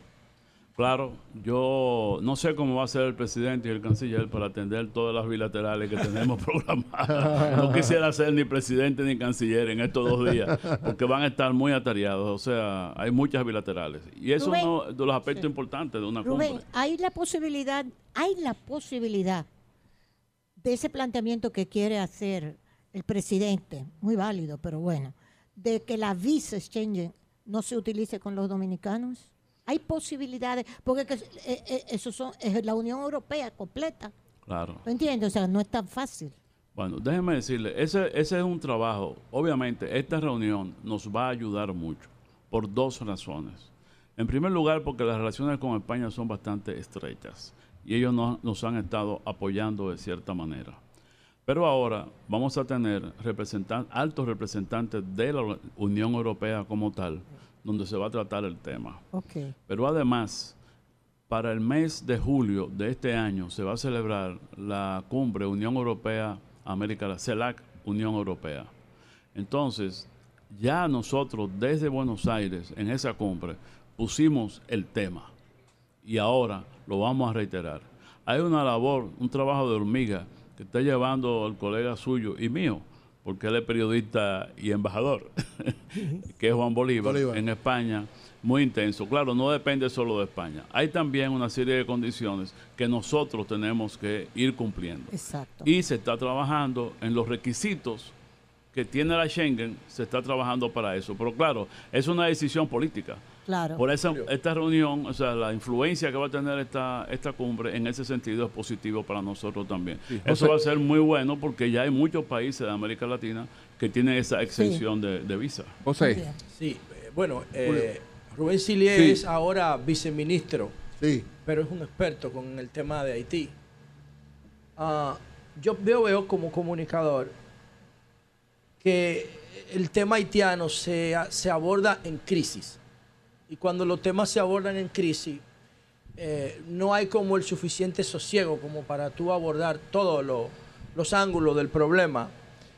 Usted que le ha dado seguimiento a este tema por tanto tiempo, cuando usted reflexiona, ¿a qué usted atribuye el diagnóstico actual del tema haitiano y cuáles serían los ejes de una política, eh, de una relación de Estado, República Dominicana, Haití, que sea sostenible en el tiempo sobre la base de la armonía para los dos países? Bueno, eh, nos vamos a quedar como hasta las 12 hoy aquí. bueno, mira, eh, Haití se atiende, en, en, como tú dices, en tiempos de crisis, porque Haití primero es el país más pobre de América Latina. Y la comunidad internacional funciona alrededor de sus intereses particulares. Y por esa razón ha habido siempre poca atención hacia ese país.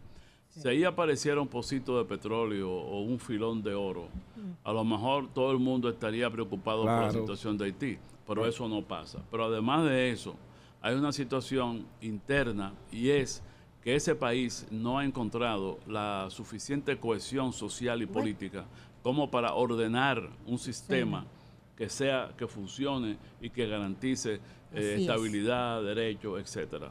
Entonces son cosas que se dan simultáneamente. ¿Qué ocurre?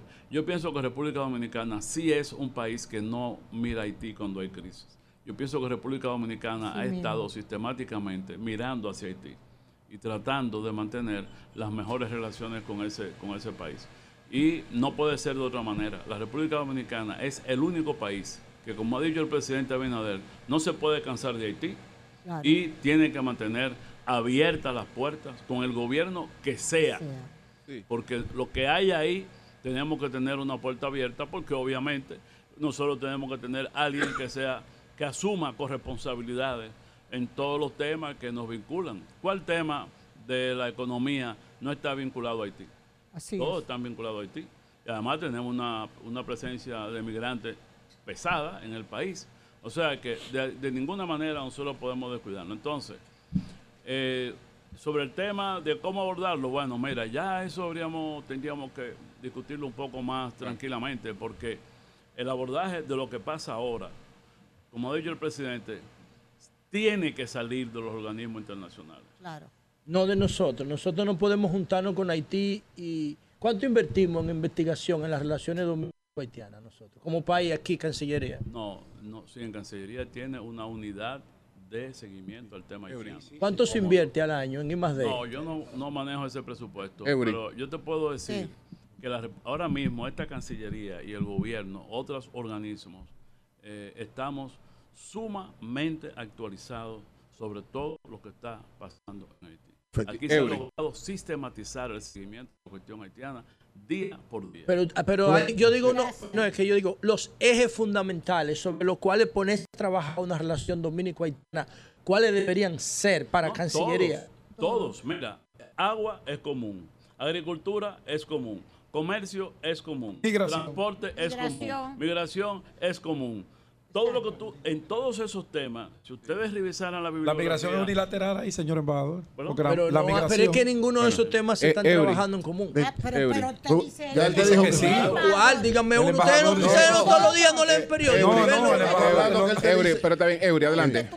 Hay, un- hay una situación mundial. Oye, hay una situación mundial ahora que lógicamente todos los países del mundo tienen un, un reto ante esto. Entonces, quiero saber por tu visión y la visión del gobierno dominicano desde el punto de vista de la política internacional en este reto que hay entre Estados Unidos y China por el asunto comercial, que de alguna manera también tiene vinculación política por lo de la guerra. Es decir, es- República Dominicana está dando los pasos concretos para entender, después que abrió relaciones, porque el, el abrir relaciones con China fue un paso inicial que debe seguir profundizándose. O sea, se siente como que está como medio frío a pesar de que Estados Unidos, ¿verdad? Puede ser una presión, pero República Dominicana es una nación independiente. ¿Entiendes tú que debe darse un poquito más frente a esta relación con China? Mira, en la relación con China hay que aprender a relacionarse con China. Nosotros tenemos 200 años de relaciones directas con Estados Unidos y tenemos 2 millones, 3 millones de dominicanos en Estados Unidos. Eso pesa mucho. Sí. Entonces, no es República Dominicana, es toda América Latina. Hay un aprendizaje de las relaciones con China. Si ustedes se fijan bien, el proceso de vinculación de Estados Unidos con América Latina fue inverso al que, el que plantea China. ¿Cómo llegaron los americanos a América, América Latina? Con una política agresiva. Invadiendo. Invadiendo. Los chinos. América para los americanos. Exactamente. La doctrina de Monroe. Monroe. Monroe. Ahora, los chinos, que son una gran potencia, Sí. se proponen llegar al mundo, pero no, no creo que sea que no quieran, pero no pueden invadir. Entonces, ¿qué hacen? Bueno, van facilitando una serie de, de mecanismos, cooperación, inversión, comercio, etcétera. Y por eso digo, hay que aprender a relacionarse con China. Nosotros no tenemos ningún sinólogo todavía, experto. Chinólogo, no- chinólogo, está buena Bueno, esa. Sinólogo, sinólogo. No hay todavía un Chi- chinólogo. El, el chinólogo, él quiere decir un Especialista en chino. chinólogo sinólogo. es un amigo mío en China, es sinólogo, sinólogo. Está bien el término chinólogo. No, Pero está es bien, yo no- es sinólogo, es sinólogo. Termina la idea entonces, Rubén. El punto es... Hay como mucha sensibilidad en este programa. Tranquilo, Oh, está bien. Es un hermano, un hermano. La tuya, siempre. Adelante, Lo que adelante. pasa es que él llegó con lente oscuro eso... Ah, por eso no está viendo clara la cosa. Rubén, Rubén, No, pero, que termine la idea, Sí, déjeme decirle, China es muy importante para nosotros y para América Latina.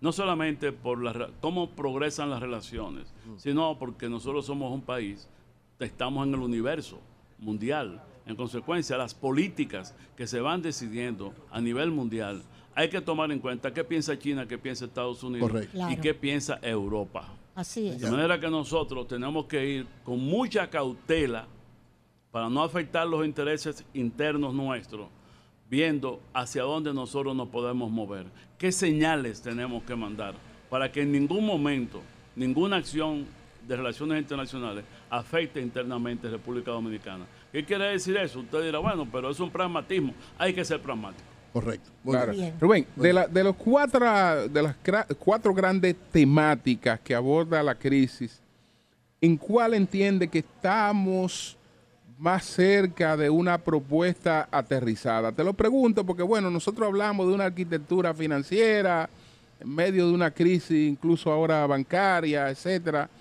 Eh, hablamos de una carta medioambiental en un momento en que incluso el mundo parece que no podrá desentenderse de los combustibles fósiles eh, tan pronto como se esperaba. Es decir, que, que- que- parece que la, la- la vida de los combustibles fósiles va a seguir siendo una vida eh, un tanto más prolongada. Es decir, que hay una serie de cuestiones que están planteadas entre unos objetivos que tienen fecha fija, pero en, en la realidad el, el- propio mundo está lejos de alcanzarlo. Entonces, ¿qué cosas concretas podemos alcanzar en medio de esa situación? Miren, eh, esta cumbre tiene esa particularidad.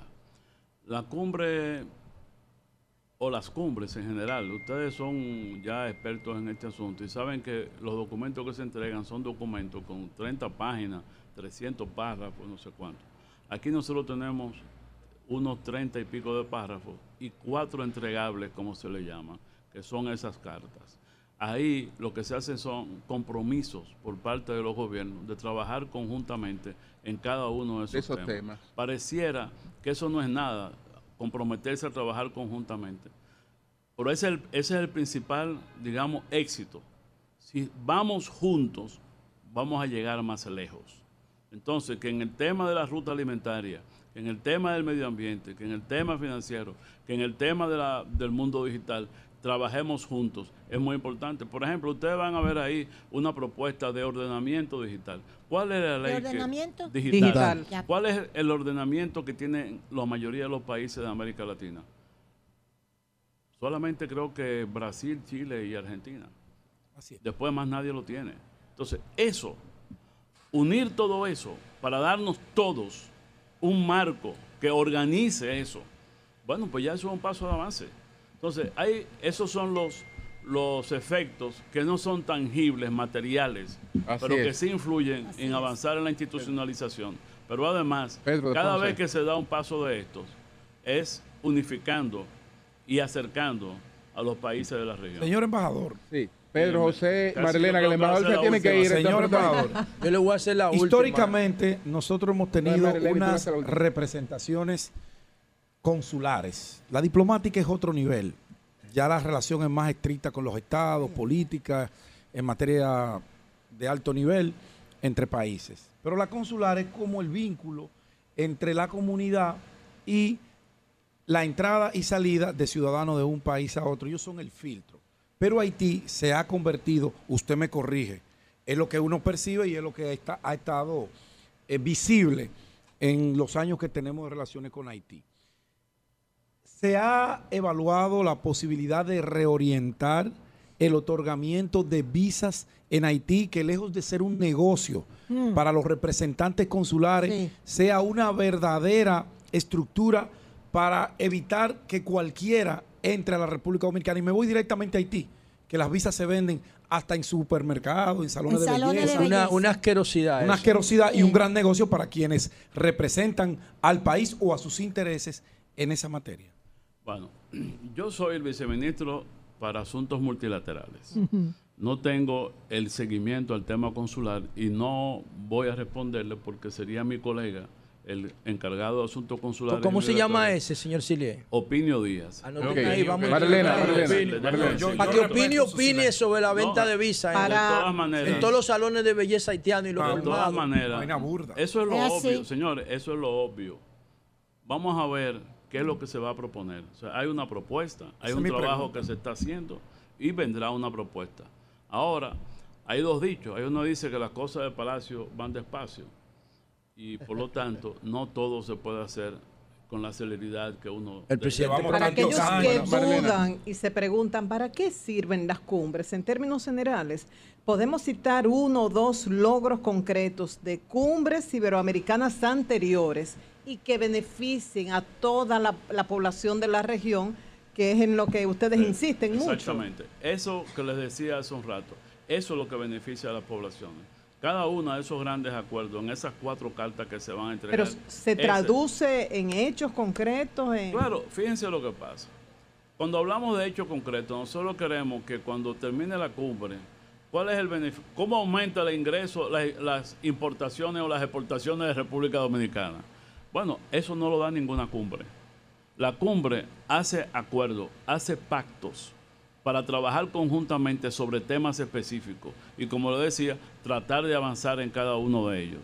Por ejemplo, ustedes recuerdan, ustedes saben bien que, que hay un problema con el asunto de la agricultura por los, los abonos, etcétera, etcétera. Bueno, vamos a pedir juntos, ahora en, ese, en ese documento va a haber una acción de ir juntos a exigir un condici- unos condicionamientos para poder acceder a esos productos juntos. Eso, ese es el beneficio. Sí. Pero además hay un beneficio que no se ve. Los presidentes van a hacer una reunión que se llama un retiro presidencial, donde no hay nadie, más nadie, solo ellos. Ese hecho de que un presidente pueda hablar con absoluta franqueza con el otro es lo que permite que cuando haya un tema entre los países, él pueda tomar el teléfono y decirle, mira Francisquito, resuelvan este problema. Ayúdame en esto. Ayúdame en esto. O yo te voy a ayudar. O yo te voy a tema". ayudar. Entonces, eso también tiene un beneficio. Claro. José, Bueno, finalmente, ya, el tiene que me va a poner negativo en la escuela. Vamos a ver. Ah, una de las conclusiones de estas cumbres tiene que abordar la, la- la crisis de Ucrania. Para ustedes, para República Dominicana, para la Cancillería, ¿se pudiera reproducir lo de la ONU, de que es una invasión que se condena o hay una guerra entre Ucrania y Rusia? ¿Cómo lo ven la ustedes? República Dominicana ya fijó posición claramente sobre esa invasión a Ucrania. Es una invasión Y, unilateral. Y exige la, que Ucrania pueda asumir el control pleno de su territorio y el respeto a su soberanía. Esa es la Bueno, posición. pues muchas Bueno, gracias. la felicito. Muchas gracias. Muchas gracias al embajador Rubén Silié, viceministro de Política Exterior. Multilateral de la, La. Cancillería. Nosotros vamos a hacer una pausa, ahora son las 51 minutos y continuamos con este programa desde la Cancillería en la cobertura de la vigésima octava cumbre iberoamericana de jefas y jefes de estados y de gobierno iberoamericano. Cambio y fuera.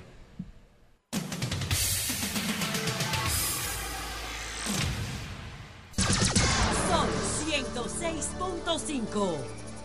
Señores, son las 9, dos minutos. Nosotros continuamos desde la Cancillería de la República Dominicana en la cobertura de la vigésima octava cumbre eh, iberoamericana de jefas y jefes de Estado y de Gobierno.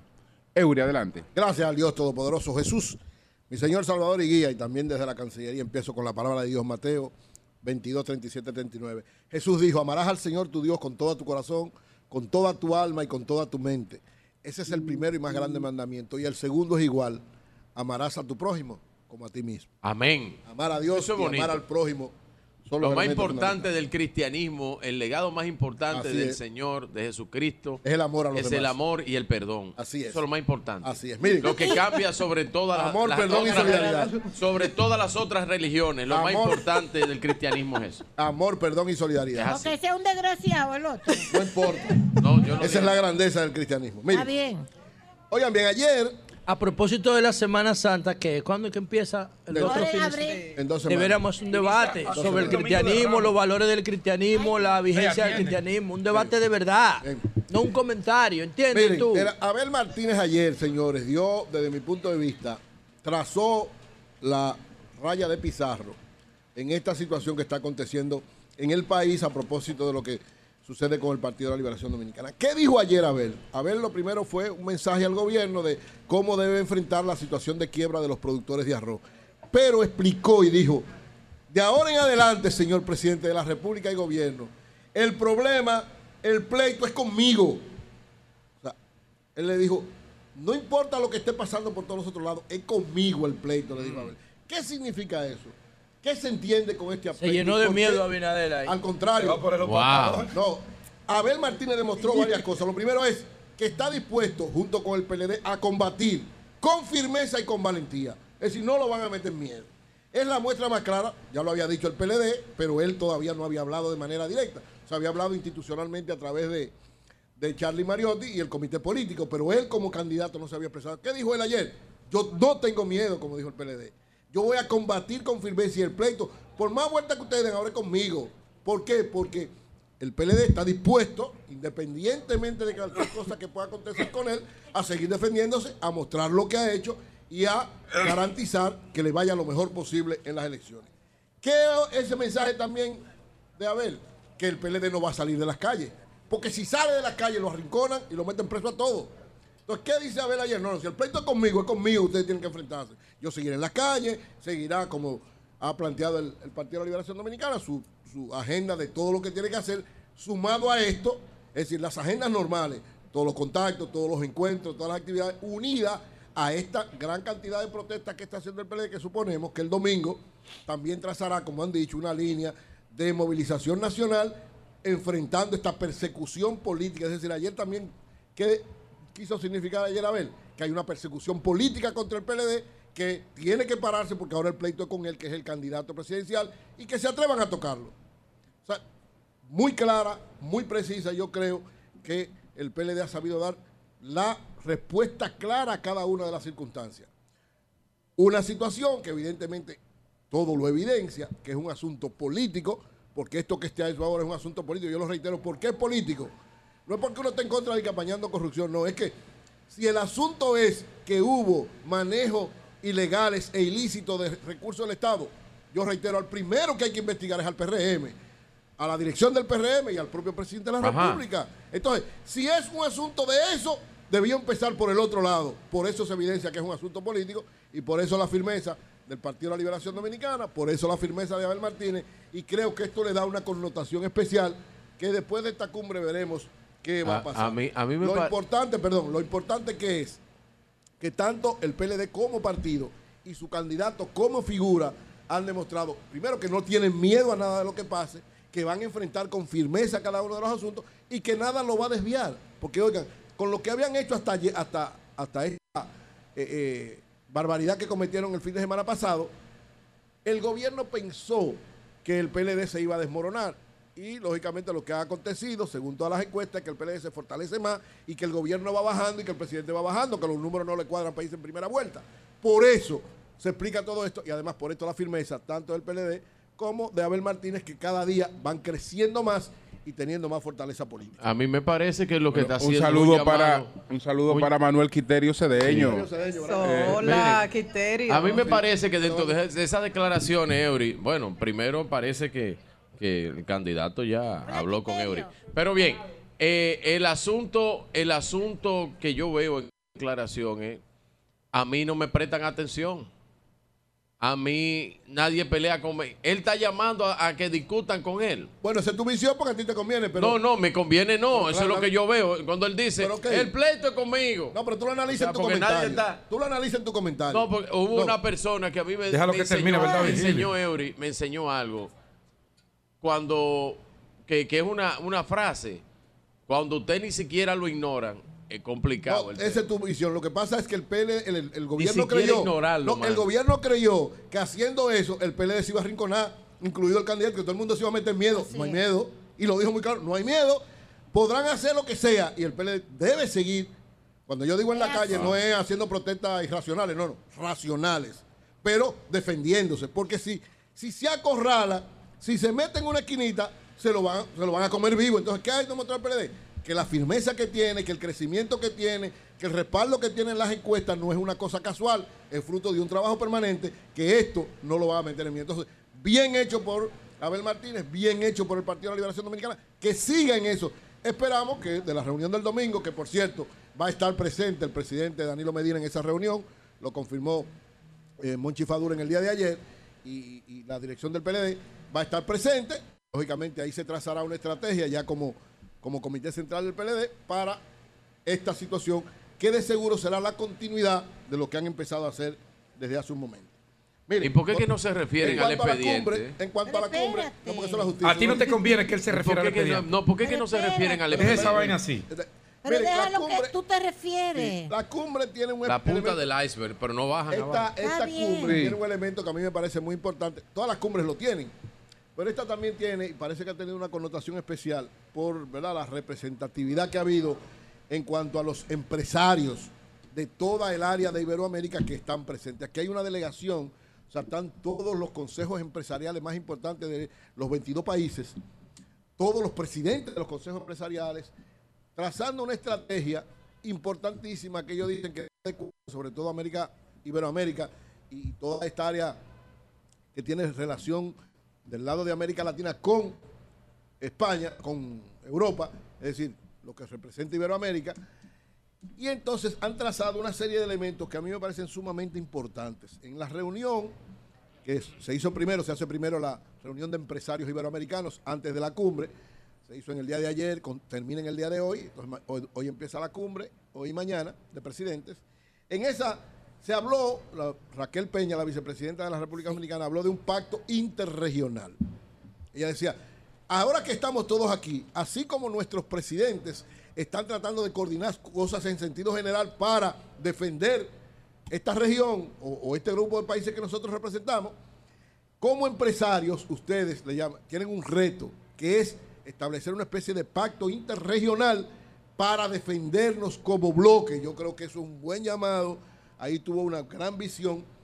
Y ella decía que uno de los elementos que debe tener esto es tratar de lograr algunas modificaciones en las estructuras financieras internacionales.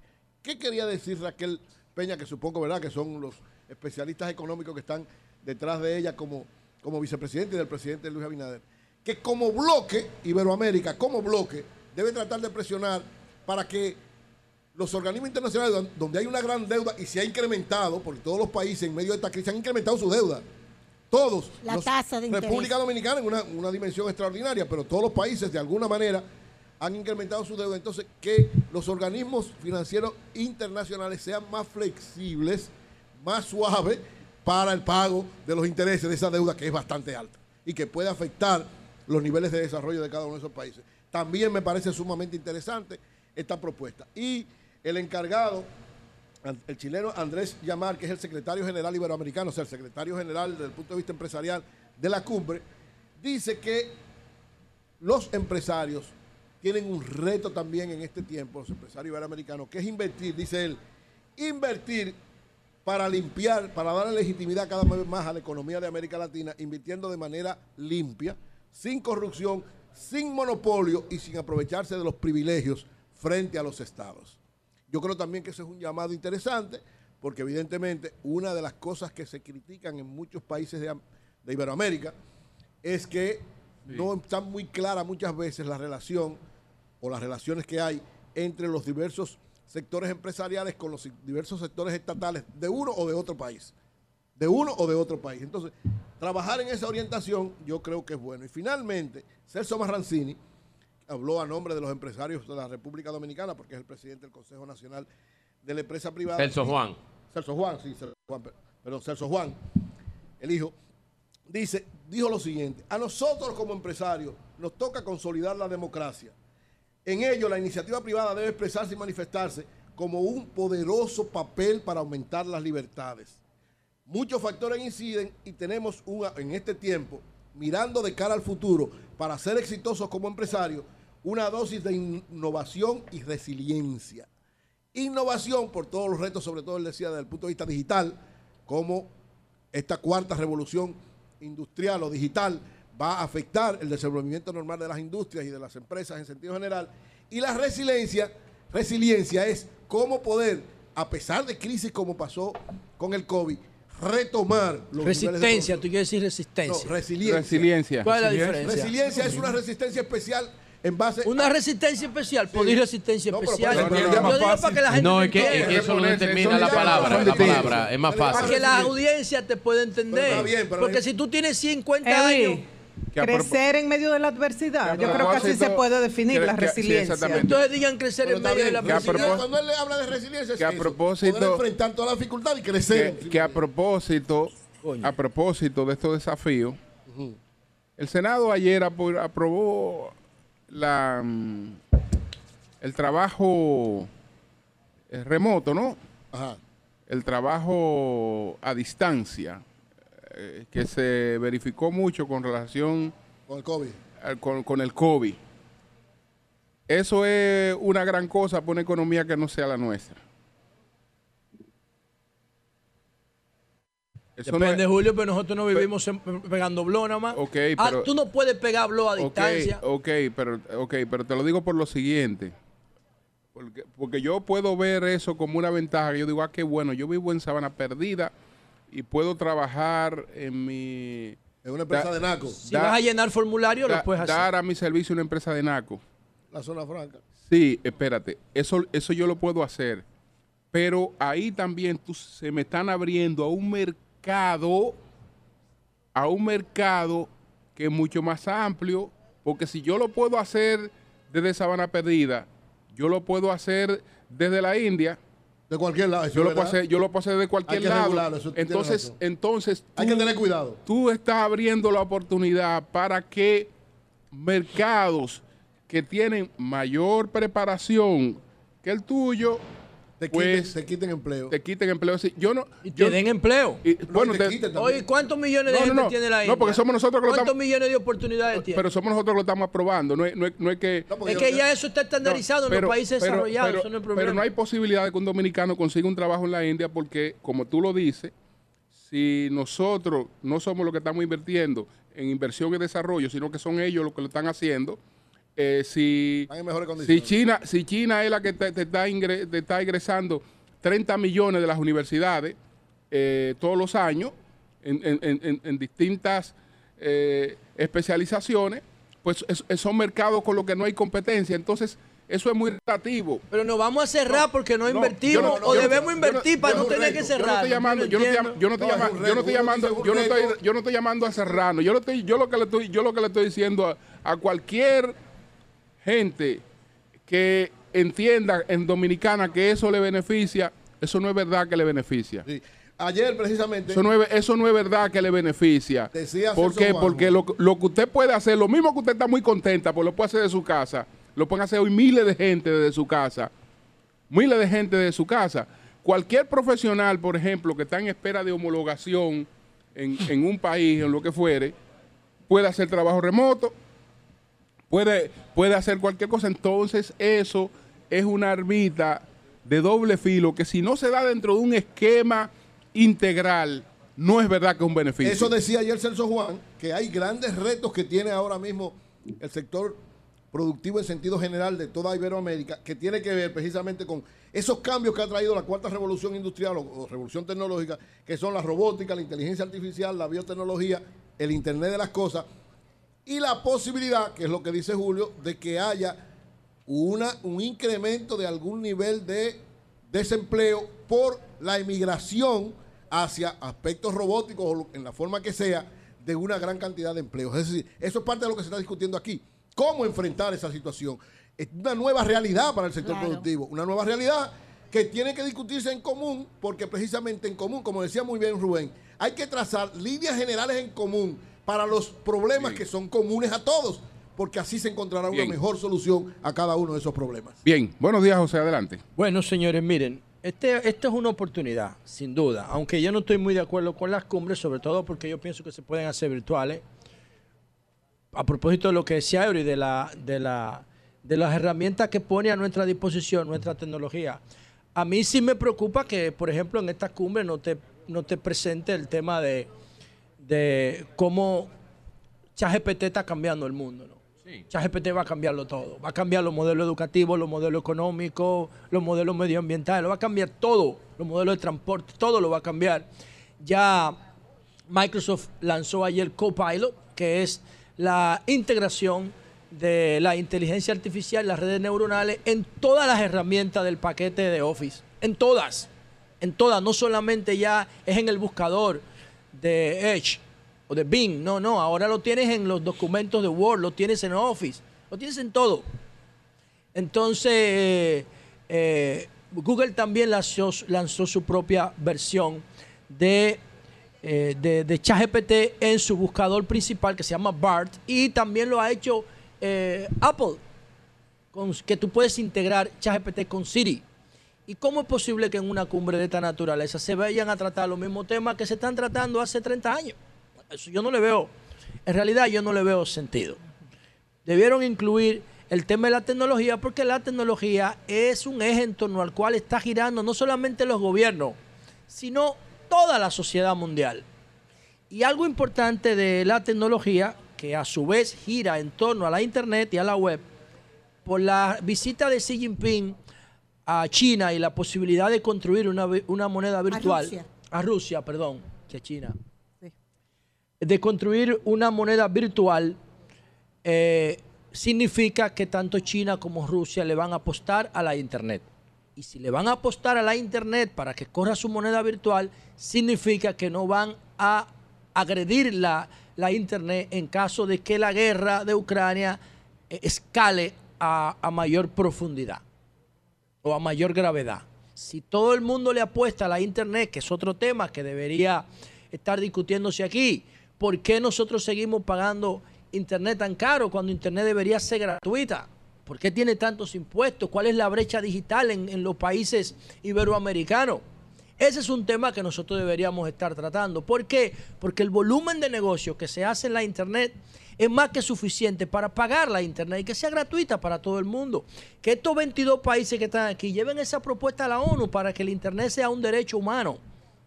Ese es un tema que se lo va a agradecer todo el mundo, no solamente los países de la región ibero. Eso, eso por un lado. Por otro lado, ¿qué nosotros podemos sacar de beneficio de esta cumbre? Bueno, que 22 países nos están mirando ahora mismo, porque sus, jefes de Estado están aquí. En el caso de España está el jefe de Estado y el jefe de gobierno, porque el presidente Pedro Sánchez viene ahorita.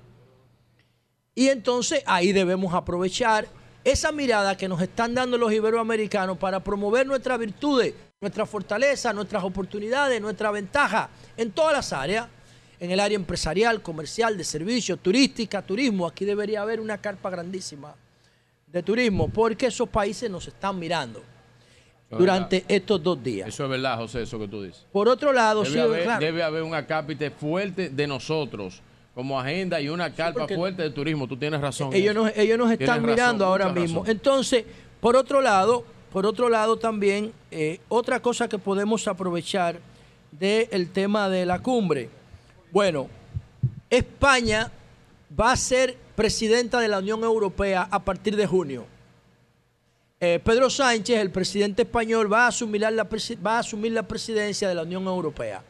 Una de las mayores aspiraciones que tiene la República Dominicana en términos tangibles que se puede conseguir de verdad es que los dominicanos viajemos a Europa sin visa. Entonces el presidente Pedro Sánchez viene para acá, va a presidir la Unión Europea y la Unión Europea dirige o controla o regula la Visa Exchange. Entonces el presidente Abinader va a tener la oportunidad de pedirle formal y presencialmente al presidente Pedro Sánchez que le sirva de vocero en esta, en esta, eh, en, en esta aspiración que tenemos los dominicanos. Solamente creo, nos dijeron en España, que tres países de América Latina o cuatro necesitan visa para entrar a Europa. Países que tienen una condición económica dos veces por debajo de nosotros no necesitan visa para entrar a Europa, como El Salvador, por ejemplo. No lo necesitan y nosotros todavía tenemos ese sesgo que no entiendo por qué. Y ese es uno de los objetivos que se puede apurar aquí, que se puede adelantar de cara al próximo semestre donde España va a tener el liderazgo de la Unión Europea y pudiera ayudarnos mucho ahí. Otro tema, ah, eh, bueno, el tema Haití. El tema Haití es el tema que va, independientemente de lo de la guerra de Ucrania, que ya dijo Silier que la República Dominicana va a seguir condenando esto y definiéndolo como una invasión unilateral, el tema haitiano es el tema que va a gravitar más en esta cumbre porque a República Dominicana le interesa eso. A República Dominicana, yo no creo que a la comunidad ibero le interese mucho eso. Pero vi las declaraciones del canciller español y él lo que hizo fue responder con cortesía. No hay ningún aporte al debate. A España como que no le interesa ese tema. Tanto como a Canadá o como Estados Unidos, que sí yo pienso que tienen mayor interés. Entonces yo le preguntaba a Rubén Silier, ¿cuáles son los ejes de una de lo que debe ser una relación dominico-haitiana, una política de Estado de relación, de una política de Estado eh, que funde, que, que cimente, que sustente las relaciones de República Dominicana con Haití. Él es viceministro, pero él no, no, no, no sabe. Él no tiene, no, no, no dijo nada. Él dice, bueno, el comercio, el agua, pero eso lo dice un niño de cinco años. No, pero no diga eso, José. ¿Qué es lo que dijo? No, pero Bueno, no diga, él no quiso responder por, no, por su pero condición. no diga, no diga eso, por favor. No diga eso, no, diga eso. desmerites a Rubén No diga eso, que es una cosa que no diga lo que tú quisieras escuchar. Porque él te dijo lo que él te puede decir. ¿Qué dijo? Aparte- Ah, aparte, entonces, él es un embajador, ok. hermano. No, el embajador no Entonces, es una, él no cosa puede que Él no lo dijo tú- porque sí. tiene que cuidarse. No, no, no, No, no, no, eh, o tal vez o, Cada o- uno o- tiene sus claro, tiene sus funciones. funciones. Bien, para no entonces- extralimitar su Claro. jurisdicción. Entonces él no quiso decir. No. No, él quiso decir y lo dijo. Y lo dijo. Que está en toda una política diseñada. Pero que no está, doña Consuelo. ¿Y cómo nosotros no la sabemos? Bueno, no está en la que tú, no no está en la, no está en la, que- no en la que no la tú entiendes que deben ser. Está no bien, están. pero, pero ok. Pero él dijo que Está le bien, no faltaba tiempo. Pero no desmerites a Rubén No, porque no es a Rubén. Es, Es una de las personas que desde cuando Leonel Fernández tú oyes, Bueno, yo sé- yo ha le- tenido un protagonismo en nuestras relaciones Pero- internacionales. Pero yo le hice un reconocimiento. No, no, Antes, no, cuando, él, no cuando yo le iba a hacer la pues pregunta, bien. yo motivándolo para que diga algo, le dije, una de las personas que más maneja el tema haitiano. está bien, y él dijo, explicó. bueno, no, bueno, ya Y te dijo que no había tiempo Bueno, para pero capaz que lo que, le, que lo que le explicó no es lo que. José quiere escuchar. No, no es eso. Porque Lo que que- pasa la- es- José tiene o sea, una visión y todo debe ser en función de la visión No, que él tiene. No, no, olvídense de José, de Consuelo, de Julio. No, no, no. Yo lo que digo es lo siguiente. Yo le pregunto a él, le pregunto, señor vicecanciller, ¿cuánto invierte República Dominicana en investigación para diseñar una política de Estado hacia Haití? ¿Sabe qué él me dijo?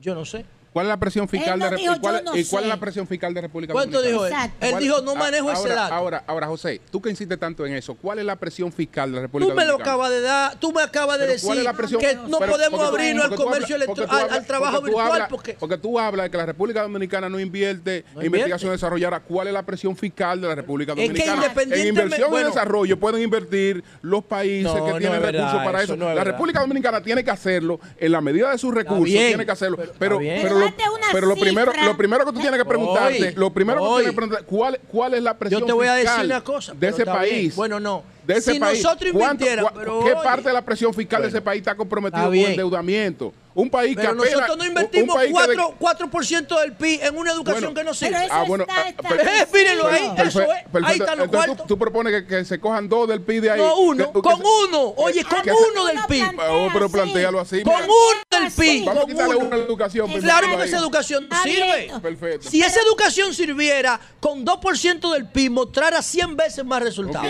Pero no sirve la educación. La, el nacimiento, el trabajo, la comida, ellos aportan, ¿eh? pero República Dominicana le quita la cama a la dominicana para dársela Sí, al haitiano pero es que yo- eh, eso Le tenemos quita que el trabajo al dominicano para dárselo los No, pero- empresarios. sí, pero- le quitan el trabajo al dominicano Bueno. para dárselo al haitiano. Ok. En turismo nos llevan las 1.500. Si tú comienzas a hacer por sectores, República Dominicana, no te voy a dar una cifra, le aporta al pueblo haitiano Sí, pero es que no lo es que no eso le aporta el gobierno haitiano a su propio Lo pueblo. que pasa es que nosotros no estamos discutiendo eso. Lo que yo quiero decir es que tú estás criticando no. a Rubén. No, no a Rubén, yo no estoy. cifra. Claro, por, no, Porque oye lo que no yo digo. tiene que hacer eso. Está bien, pero lo No que yo digo que es. No, y no son funciones Está bien. tampoco. No son funciones ok, él ok, tampoco. ok, ok. Pero vamos al punto. ¿Qué es lo que yo quiero dejar claro? Yo quiero dejar claro. El pre- 27 de febrero, el presidente de todos los dominicanos hizo un llamado a la clase política para que se sumara a los esfuerzos frente a Haití. Ok. Pero si la clase política lo único que ha hecho que se pueda ostensiblemente medir fue lo del 37 de Trujillo, ¿qué tú le vas a pedir a la clase política si la clase política no ha aportado nada para las relaciones dominico-haitianas en 100 años? ¿A quién tú estás convocando? O sea, tú estás haciendo lo mismo esperando resultados distintos. ¿Dónde están los sociólogos en, ese- en esa convocatoria? ¿Dónde están los antropólogos? ¿Dónde están los científicos de datos? ¿Dónde están los planificadores económicos? ¿Dónde están los especialistas medioambientales? ¿Dónde están los demógrafos? Esos son los jugadores que tienen que estar para definir una política de Estado ti. Tú no puedes llamar a Yo los sabía, políticos. yo no sabía que la política la definen los políticos. No, los insumos.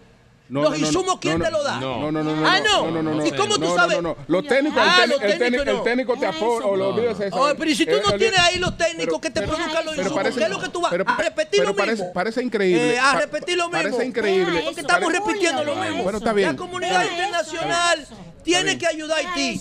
¿Y por qué la comunidad internacional tiene que ayudar a Haití?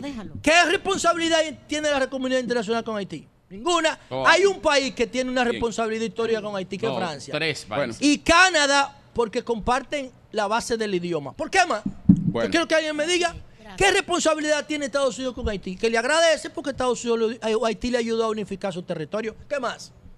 ¿Qué responsabilidad tiene España con Haití? Ninguna. Que la abandonó, que abandonó la isla en las devastaciones. Pero ¿qué otra cosa? O sea, no- en la, la comunidad dominicana internacional no Bien. tiene responsabilidad. Ahora y por último termino. ¿Qué es lo que a nosotros los dominicanos nos conviene? Y yo quiero que, pongan, que alguien ponga el foco aquí. Señores, si Haití sigue pobre, las ecuaciones loca voltera lo que dicen es que las especies a mayor vulnerabilidad se reproducen más. Por eso cada vez que un mosquito pone huevo, pone 500. Y por eso es que cada 10 huevos que pone un cocodrilo sale uno. Porque el cocodrilo no tiene depredadores. Y los mosquitos nada más duran 20 días de vida. A mayor vulnerabilidad, las Bien. especies se reproducen más. ¿Qué va a pasar con Haití en 30 años? Si sigue siendo pobre, coño, se va a triplicar. ¿Qué va a pasar con República Dominicana si seguimos avanzando hacia la riqueza? Vamos a aumentar en la, en la, en la, en la posibilidad de vida y nos vamos a reproducir menos. Entonces, si nosotros no definimos una política de Estado inteligente, Bien. los haitianos al 2050 van a ser 25 millones y nosotros 7. Entonces, ahí sí es verdad que no vamos a poder enfrentar las consecuencias de una inmigración no planificada. Y por eso es que yo quiero que nosotros enfoquemos una política de Estado inteligente, no tradicional, no basada en la isla al revés, en el odio, en el resentimiento, en el racismo. Porque eso, señores, lo que hace es agravar el problema. Bueno, señores, son las Don Julio, 9.32 eh, minutos. Los cancilleres Sí. acaban de hacer su entrada. Todos los cancilleres. Demasiado duro, hermano. eh, eh, los que, 22 que países. estaban, que estaban convocados a la cumbre. La prensa se movió hacia allá para la foto oficial. Que frente a esa entrada que ustedes ven ahí estaban todos los cancilleres, encabezados por el canciller de la República Dominicana, don Roberto Álvarez, que estaba ahí recibiendo a todos sus homólogos de las diferentes 22 eh, países que tienen representación. 30 en esta millones van a ser los haitianos. en el Ah, Ahí está, 2050. bueno, está el canciller, el canciller eh, de Venezuela, no vino el presidente Maduro. No el presidente vino. Maduro. Y Boric, ni- el de Chile, presidente, vino. el presidente Sí. Maduro ni el presidente ni el presidente Bukele. Eh, está- Bukele no va a ningún sitio, don Julio. No, Bu- Lula no Lo que pasa es que Bukele, Bukele- tiene que cuidarse porque Bukele, sabe que Bukele, Bukele tiene no mucho sale, enemigo. no sale a El Salvador Sí. y Maduro, eh, por lo menos a- eh, para estos lares no, no viene. Él podrá, lo que hizo Bukele él hoy. podrá, él podrá ir a Rusia, podrá ir a cualquier sitio, pero para acá no se mueve. Eh, eh, a no se a- mueve. eh, porque estamos siquiera- muy cerca de, lo, de, de Florida. Ni siquiera, la jura- ni siquiera la juramentación de, de Lula, Sí. cuando Lula eh, le dio todas las Lula garantías. no viene tampoco. No, Lula no viene. Lula la juramentación. El, tengo Pero, ya- entendido- pero no es porque estamos cerca de Estados Unidos o que Maduro hace No, eso, porque no, ya es que Maduro, Maduro está bien con los frío ya con los Maduro no, tiene que pasar para venir Maduro aquí al está espacio aéreo estadounidense. porque evidentemente que hay un cambio con los Estados Unidos, hay un cambio. Por el petróleo. Ah, Hay un cambio Está con frío. Estados Unidos. Entonces, él, él- él- pero él no, no está participando Bukele en no vino por una razón. Bukele no vino porque Bukele está celebrando una ley que mandó al Congreso ayer. Eh, Ahora mismo en El Salvador la gente está en la calle festejando. Bukele casi no va a ese tipo de Bukele le acaba de quitar los impuestos Para no debatir. a todas las iniciativas tecnológicas que se produzcan en El Salvador. ¿Tú te acuerdas de Investigación, desarrollo, emprendimiento tecnológico, compra web, todo le ha quitado los impuestos. ¿Para qué? Para estimular la, la carga tecnológica ¿Tú en te la de economía y la sociedad. ¿Te acuerdas de Noriega, José? No me acuerdo, pero conozco a Noriega, Ah, el de ok. Panamá. Ah, ok. Ah, e- Ese, que se mire en ese espejo, Nayib Bien. Bukele. Señores, vamos a hacer una pausa, vamos a hacer una pausa y retornamos en breve con comentarios y otros aspectos de esta eh, cumbre iberoamericana, la vigésima octava cumbre iberoamericana. Cambio y fuera.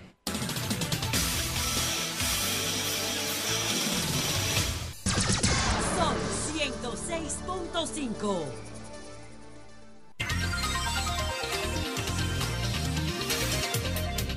Continuamos en la cumbre iberoamericana, eh, la vigésima octava cumbre iberoamericana que se está celebrando en la República Dominicana. Hoy se está desarrollando la reunión de los, de los cancilleres. Estamos con Quiterio Cedeño para tener una idea, Quiterio, de cuál es la cobertura que tiene una cumbre como esta eh, a nivel de la, de la región.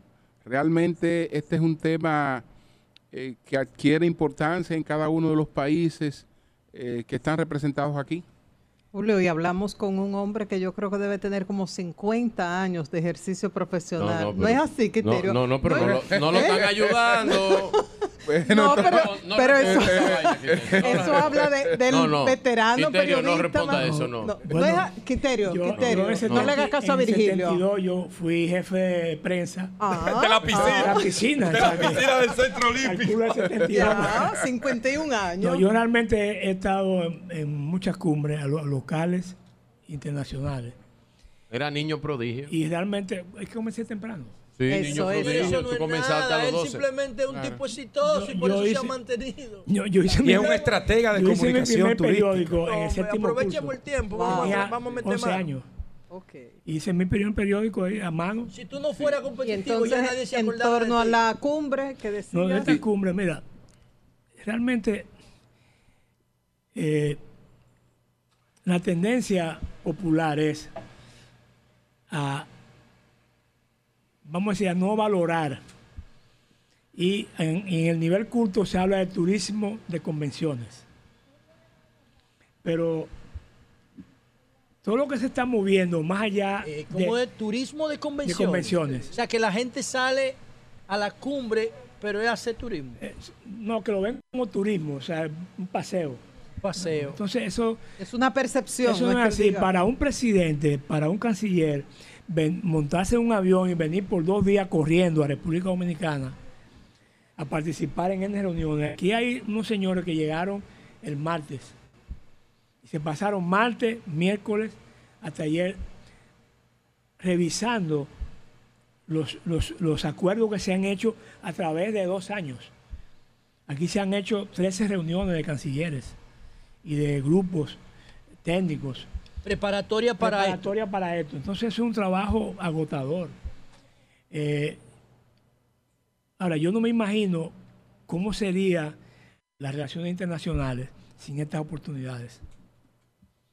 Porque lo más interesante eh, y a veces lo más productivo no es esos documentos que ya están producto de un trabajo, una discusión, aunque a veces siempre aparece un tirapiedra a última hora que quiere cambiar el, el documento y quiere poner otra cosa y bueno, y cambió el presidente. y que- todo eso pasa. Pero lo más importante a veces de estas reuniones son los encuentros de los presidentes. Ahí, en ese local, donde está- hay 10 cubículos que son para encuentros bilaterales. Este que lo- está frente a en lo que está en la plenaria, hay encuentros del, del canciller con el canciller fulano, hay temas que están pendientes y ahí se discute. Y a veces un presidente que viene a, esta, a, un- a una cumbre como esta, tiene oportunidad de hablar con dos, tres, cuatro presidentes que tendría que ir no sé cómo, ir al país, hablar O visitas oficiales de muchísimo tiempo. para discutir un tema, un, un problema que, que no puede ser de la plenaria, que es una- un asunto de relaciones, de temas bilaterales entre un país y otro, que hay que resolverlo. Entonces tendría que ir allá o venir aquí por teléfono. No. Eh, Las cumbres tienen su sentido. Yo era hace 50 años de los críticos, pero cuando me tocó trabajar, ir a Naciones Unidas, ir a la cumbre aquí, a la cumbre allá, a la cumbre.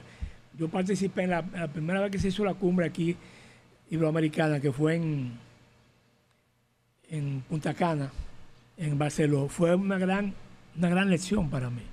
Que muchos decían, qué raro que se hizo acá en Santo Domingo, no en Punta Cana. Me imagino que tiene que ver por esas reuniones con el presidente, siendo Santo Domingo sede esa del vez tuvo, reunión, tuvo que ver por- porque no había eh, todas las condiciones. en- no será más fácil hacerlo en un sitio donde están las habitaciones, el hotel. En aquella todo, ocasión. el- un un centro de convenciones, ahí estaba todo. Junto a un perímetro de, vamos a decir, de cuatro calles, que, es lo, que sería el perímetro cinco o seis cuadras, que es lo- el, el complejo Barcelona en, en Punta Cana. Y ahí yo vi realmente la intensidad que se da en ese día, esos dos días que los presidentes están. como- y aquí se van a hacer varias docenas entre cancilleres y entre presidentes de encuentros bilaterales para discutir temas. Sí, Quiterio, te preguntaba eh, eh, qué impacto tienen cada uno de estos países, qué, qué tratamiento tienen en los, en los medios y en los distintos canales de Aquí comunicación. hay medios de todos los países. Y están medios internacionales, agencias de prensa, Fran Press, todas las agencias de prensa importantes hoy, desde Al Jazeera hasta, hasta AP, están aquí registrados. O sea, República Dominicana en esta semana ha estado rodando el nombre. Digo rodando no, no en la parte En términos negativos, sino sí. rodando es presente. ¿Por qué? Porque realmente la comunidad iberoamericana tiene una característica, es América y Europa. Son 22 países, es un grupo grande. Eh, y aunque hay presidentes que no están por situaciones complejas que tienen en sus países, pero están. Y hay un, es una, es una comunidad que ha estado haciendo cosas, haciendo programas, haciendo, eh, tienen un programa de cooperación que se mantiene. No se da 100%, pero se da. República Dominicana misma eh, está en constante participación y en constante beneficio de... Porque a veces, a veces no me des nada, no me des dinero, pero tú me das una colaboración con unos técnicos que vienen a... Aquí hay un ejemplo clásico, interesante. de- El eh, caso, el caso, por ejemplo, de López Obrador no, no suele participar en cumbres. Lo he visto en pocas cumbres, el presidente Obrador. Debió venir a denunciar la prisión de. Julián Assange, la persecución, que él está convertido en vocero de Julián Assange ahora, el presidente López Obrador. Debió venir a este foro, ¿no? No Yo- le gusta viajar. yo no lo, yo no lo, no lo puedo explicar. Pero yo he estado en una cumbre en que en la mesa le toca estar un país al lado del otro. Porque es, en, en muchos momentos es en el orden alfabético. Esa es la forma.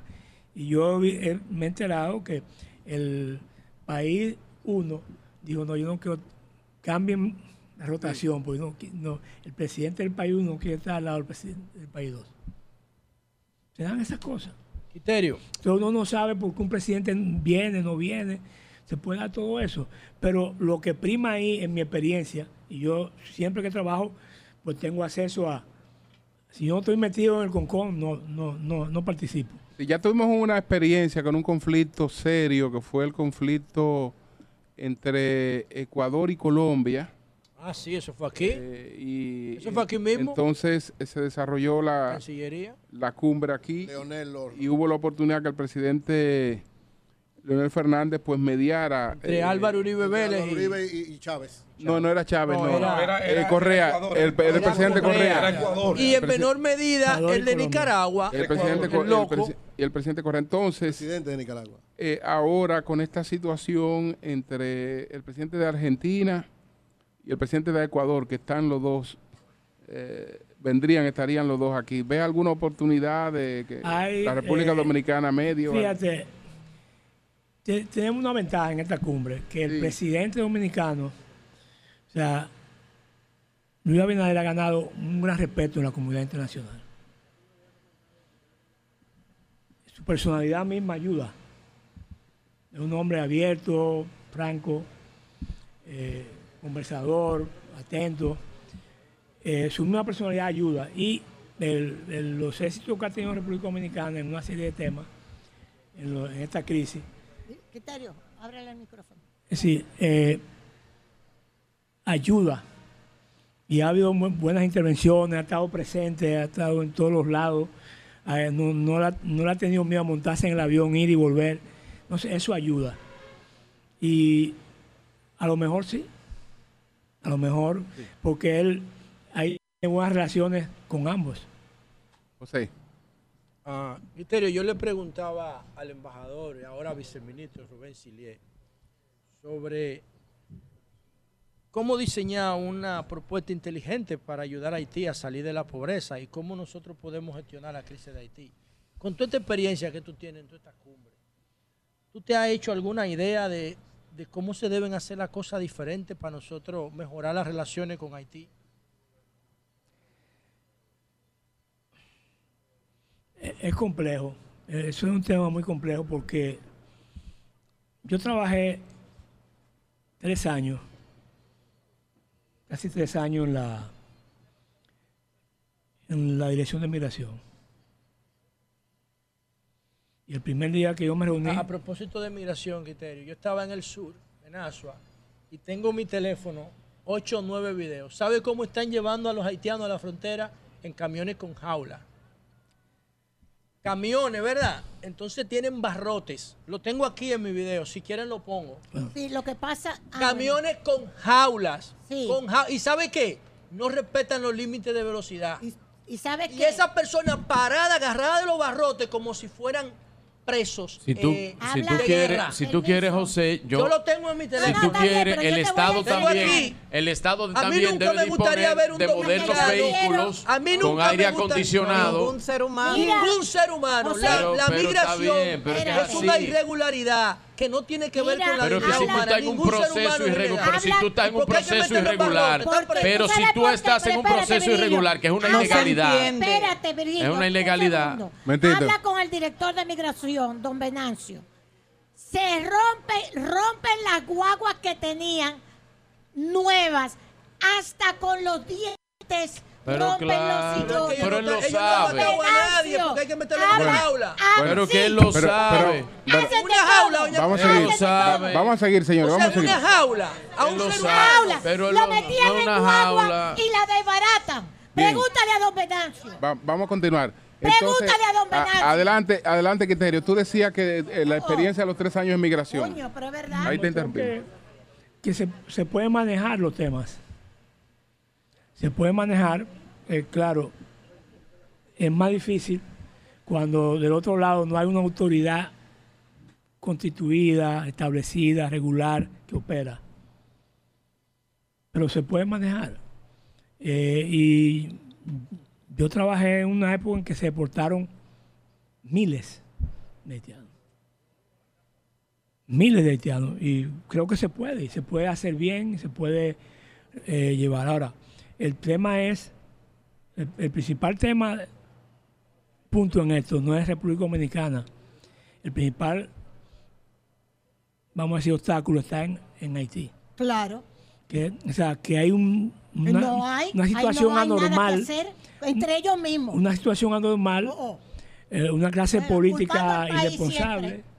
Y entonces, en la medida que Haití se regularice, en la medida que Haití se, se organice un poco más, un poquito más, Hay una interlocución más, digamos, más, va- más va a haber- estable. va- más estable. Pero nosotros tenemos que apostarle a eso, Ahora, invertir pero- en eso. pero- Ajá. se- yo, no yo- lo hacemos. yo no estoy autorizado No para hablar de esos Nosotros temas. somos los responsables sí también hay. de que Haití Bien. ese maldito tollo. Criterio. su vida. Tenemos que Somos los a responsables. Bien. Adelante. Otra área de especialidad tuya, turismo. Carajo. Te- Hemos tenido muchos logros, no podemos dormirnos en nuestros laureles. ¿Cuáles son los retos del turismo? Por un lado, por otro lado, ¿cómo ves la idea de vender el Caribe como multidestino? Mira, el, el multidestino, bueno, precisamente en Haití, yo, una reunión hace seis años, siete años, yo estuve una- de, de- de la Organización Mundial del Turismo, una reunión sobre multidestino. Y había la idea era multidestino República Dominicana Haití. Yo hablé, porque nadie quería aquí ir a hablar, yo dije, no, pues yo voy. Mm, Sí, yo escribí el borrador de lo que hay que decir, pues si nadie lo quiere decir, pues yo voy y lo, lo digo yo. Y yo fui y planteé el tema de una forma muy directa. El multidestino va a existir eh, cuando los países tengan las condiciones para ello. Porque el multidestino, el turismo, multidestino es turismo. El turismo no es decreto. O sea, Francia no puede decidir mañana darle una orden a las, aerolíneas francesas para que vuelen aquí. Ni puede darle, decir, te voy a mandar 250 mil franceses para tu país como aporte al turismo, que es un palo. Si tuviéramos 10 países que dijeran, te voy a mandar 250 mil turistas. El, el turismo es una actividad personal de empresas que lo organizan. El Estado controla el espacio, pone orden en el espacio, pero no puede decir, mira, ahora eh, tú tienes que vender. eso no es realizable. No, Eh, no- Hablo del Caribe, no de Haití, República No. Dominicana, de, Es de las demás realizable. islas del Caribe. Es realizable ¿Qué y- faltaría?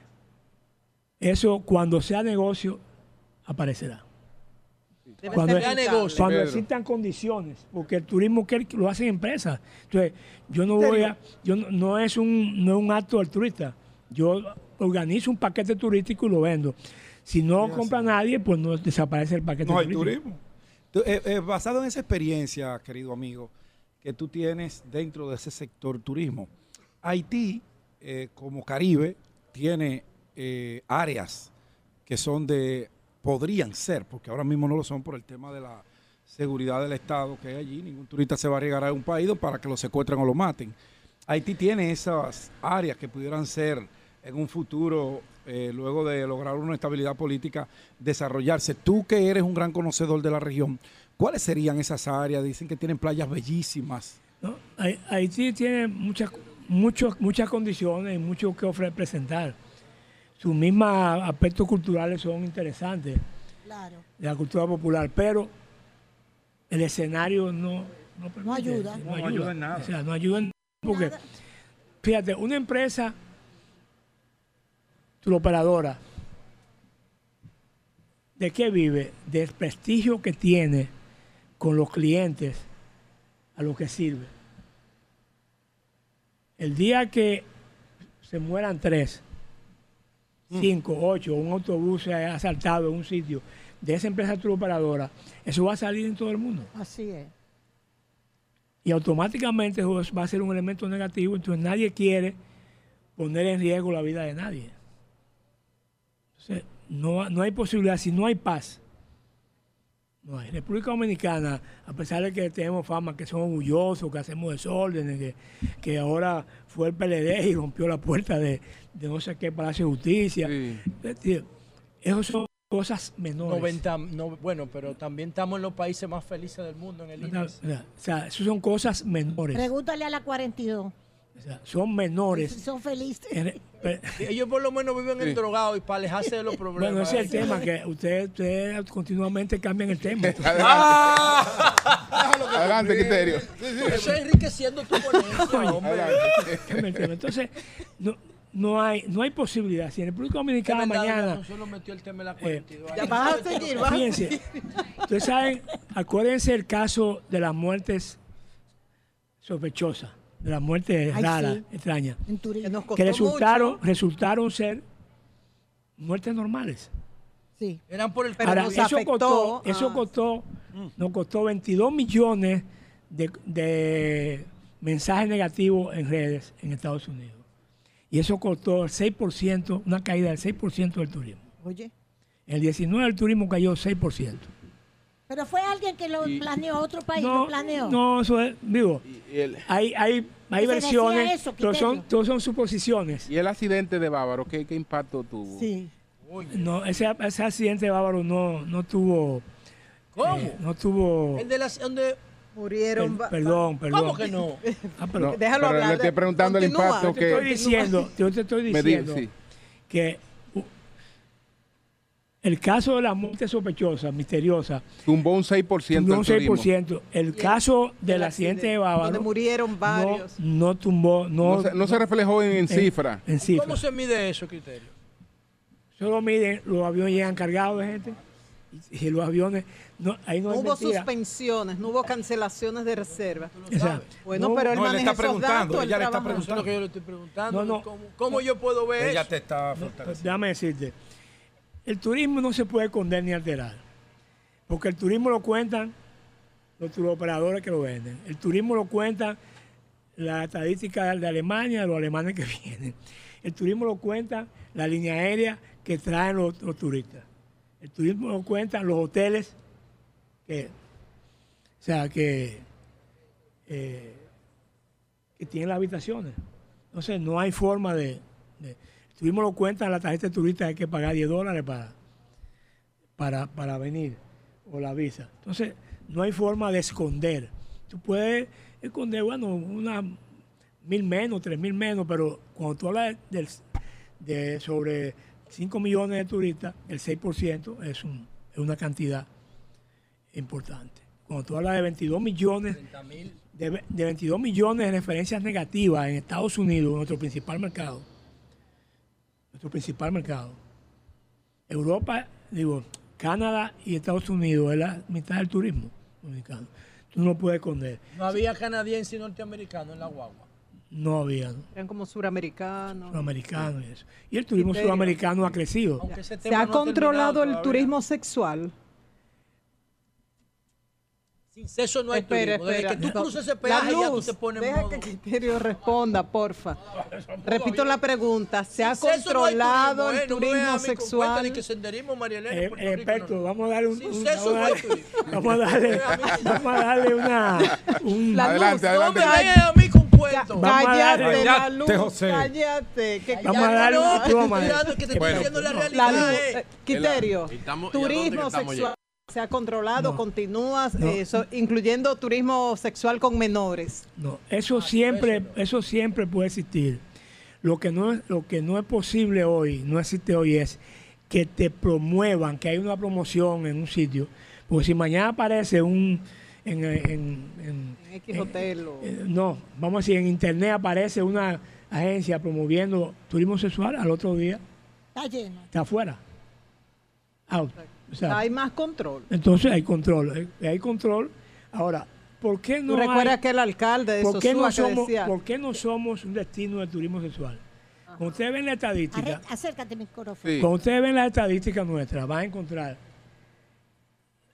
que es muy elevado, más de la mitad, mucho más de la mitad de lo- del turismo dominicano es de pareja de familia.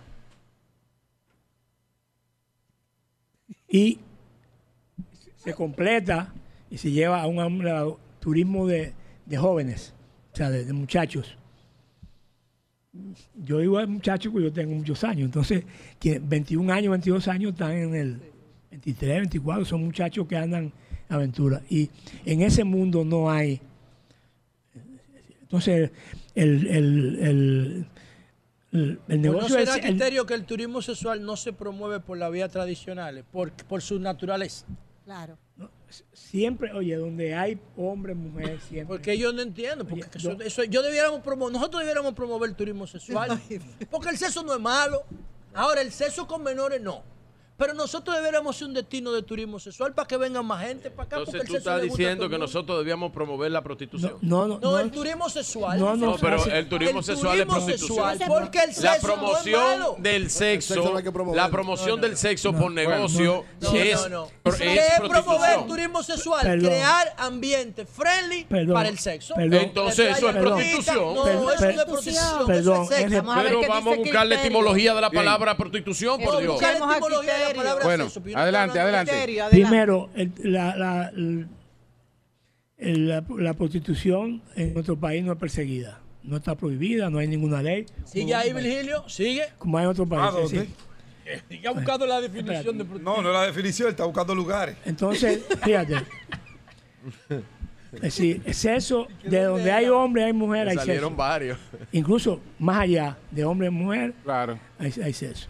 Pero el- aquí hubo un embajador americano que Ey, estaba promoviendo no, no, no. el turismo sexual, el señor Brewster. Sí, pero era, era, era de otro, era, era, era de otro Pero- tipo el Pero, turismo pero sexual de el turismo homosexual, Sí. ¿qué, qué significa? Ahora te pregunto yo, el turismo homosexual, que en lugar de ser una mujer, era hombre con hombres, mujeres con mujeres. Punto. mira, yo, yo Sí, me belleza, a las 10 de la mañana. Hagan el ejercicio. Qué, qué bonito tema. Haga- hagan el ejercicio. Pero es verdad. Punta Cana tiene Sí, la mitad del turismo dominicano. Es decir, Punta Sí. Cana está llegando, Es llegando 3 y medio, 4 millones de turistas a Punta Punta Cana. Cana es como el dembow. Entonces- es viral. O sea, pueden hacer, Y como la crisis. pueden hacer una investigación. O sea, para tantos Es millones viral. de turistas que nos visitan, ¿cuántos centros de prostitución hay? O sea, ¿cuántos lugares de, de- de prostitución hay? Abiertos. Te metes para el hoyo de frío usado. Bueno. Ahí no van los turistas. no van. Bueno, Eh, Bueno. oye, oye, el- mm, Lo- oye, los turistas no van al hoyo de Frusa porque el hoyo de Frusa es un lugar desordenado, riesgoso. Los turistas van a todos lados. No van, a oye, todos no van. lados.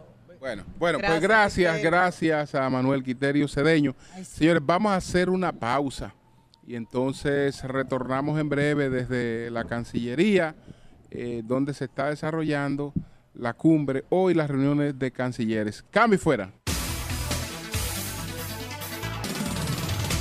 El sol de la mañana, el sol de la mañana, el sol de la mañana, el sol de la mañana. Son 106.5. Bien, señores, nosotros continuamos desde la Cancillería en cobertura de la cumbre iberoamericana que se está desarrollando en la República Dominicana. Tenemos en la línea telefónica eh, al abogado Pedro Jiménez. Pedro este abogado también. este Abogado, Pedro se llama Pedro Jiménez, aclara la vaina. Pero Pedro estoy está aquí. Es el hermano menor de Pedro. Un abogado de verdad. Ah, Un abogado de verdad. Entonces, Pedro Jiménez. Entonces, Pedro, ¿cómo está Pedro? Adelante. Feliz de escucharlos. Pedro, Es ¿nos un honor escucha? tener la Escucharlos. Es un honor tener la oportunidad. Sí, Pedro, eh, me, me hablaba, me hablaba del caso de Mérido Torres que lo están mencionando en, el, en la investigación esta el. Ministerio Público le ha denominado Calamar. Entonces eh, hay una hay personas que le han solicitado que, que ponga su cargo a disposición, etcétera. Eh, ¿Cuál es la situación de Mérido, de Mérido Torres?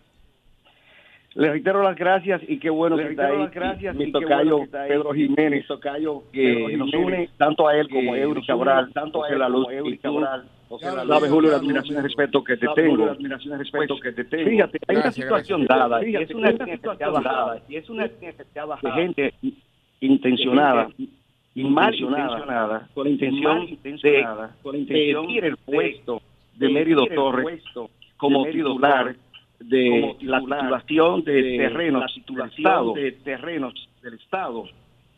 Mérido Torres ha logrado, Mérido Torres en lo que va del gobierno, lo que en los gobiernos anteriores que tuvieron la visión de establecer, que tuvieron la visión de titulación, superar, tal como él lo estableció, tal como él lo estableció, la oportunidad que tuvo allí en el programa. ¿Y qué ha pasado en este momento? programa? ¿Y qué ha pasado en este momento?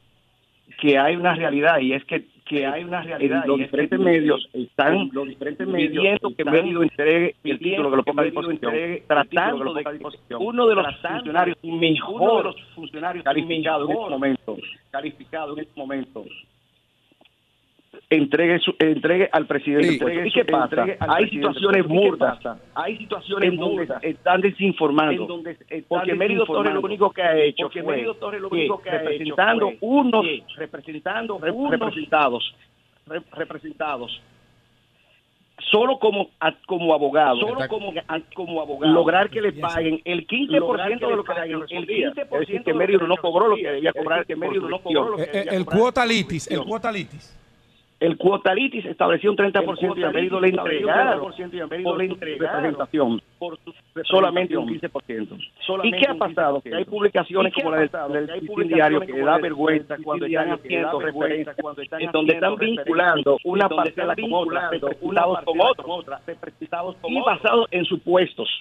Entonces, nosotros entendemos que medio serio como esto, que medio serio como esto, que debe llegar al público, a la República Dominicana, a la República Dominicana, que Mérido ha sido un abogado en Mérido ha sido un previo en ejercicio a que se pueda pagar sus honorarios siguió un proceso normal. un proceso normal. Le di, le di un cuota 2018 cinco a una demanda intima al Estado Dominicano.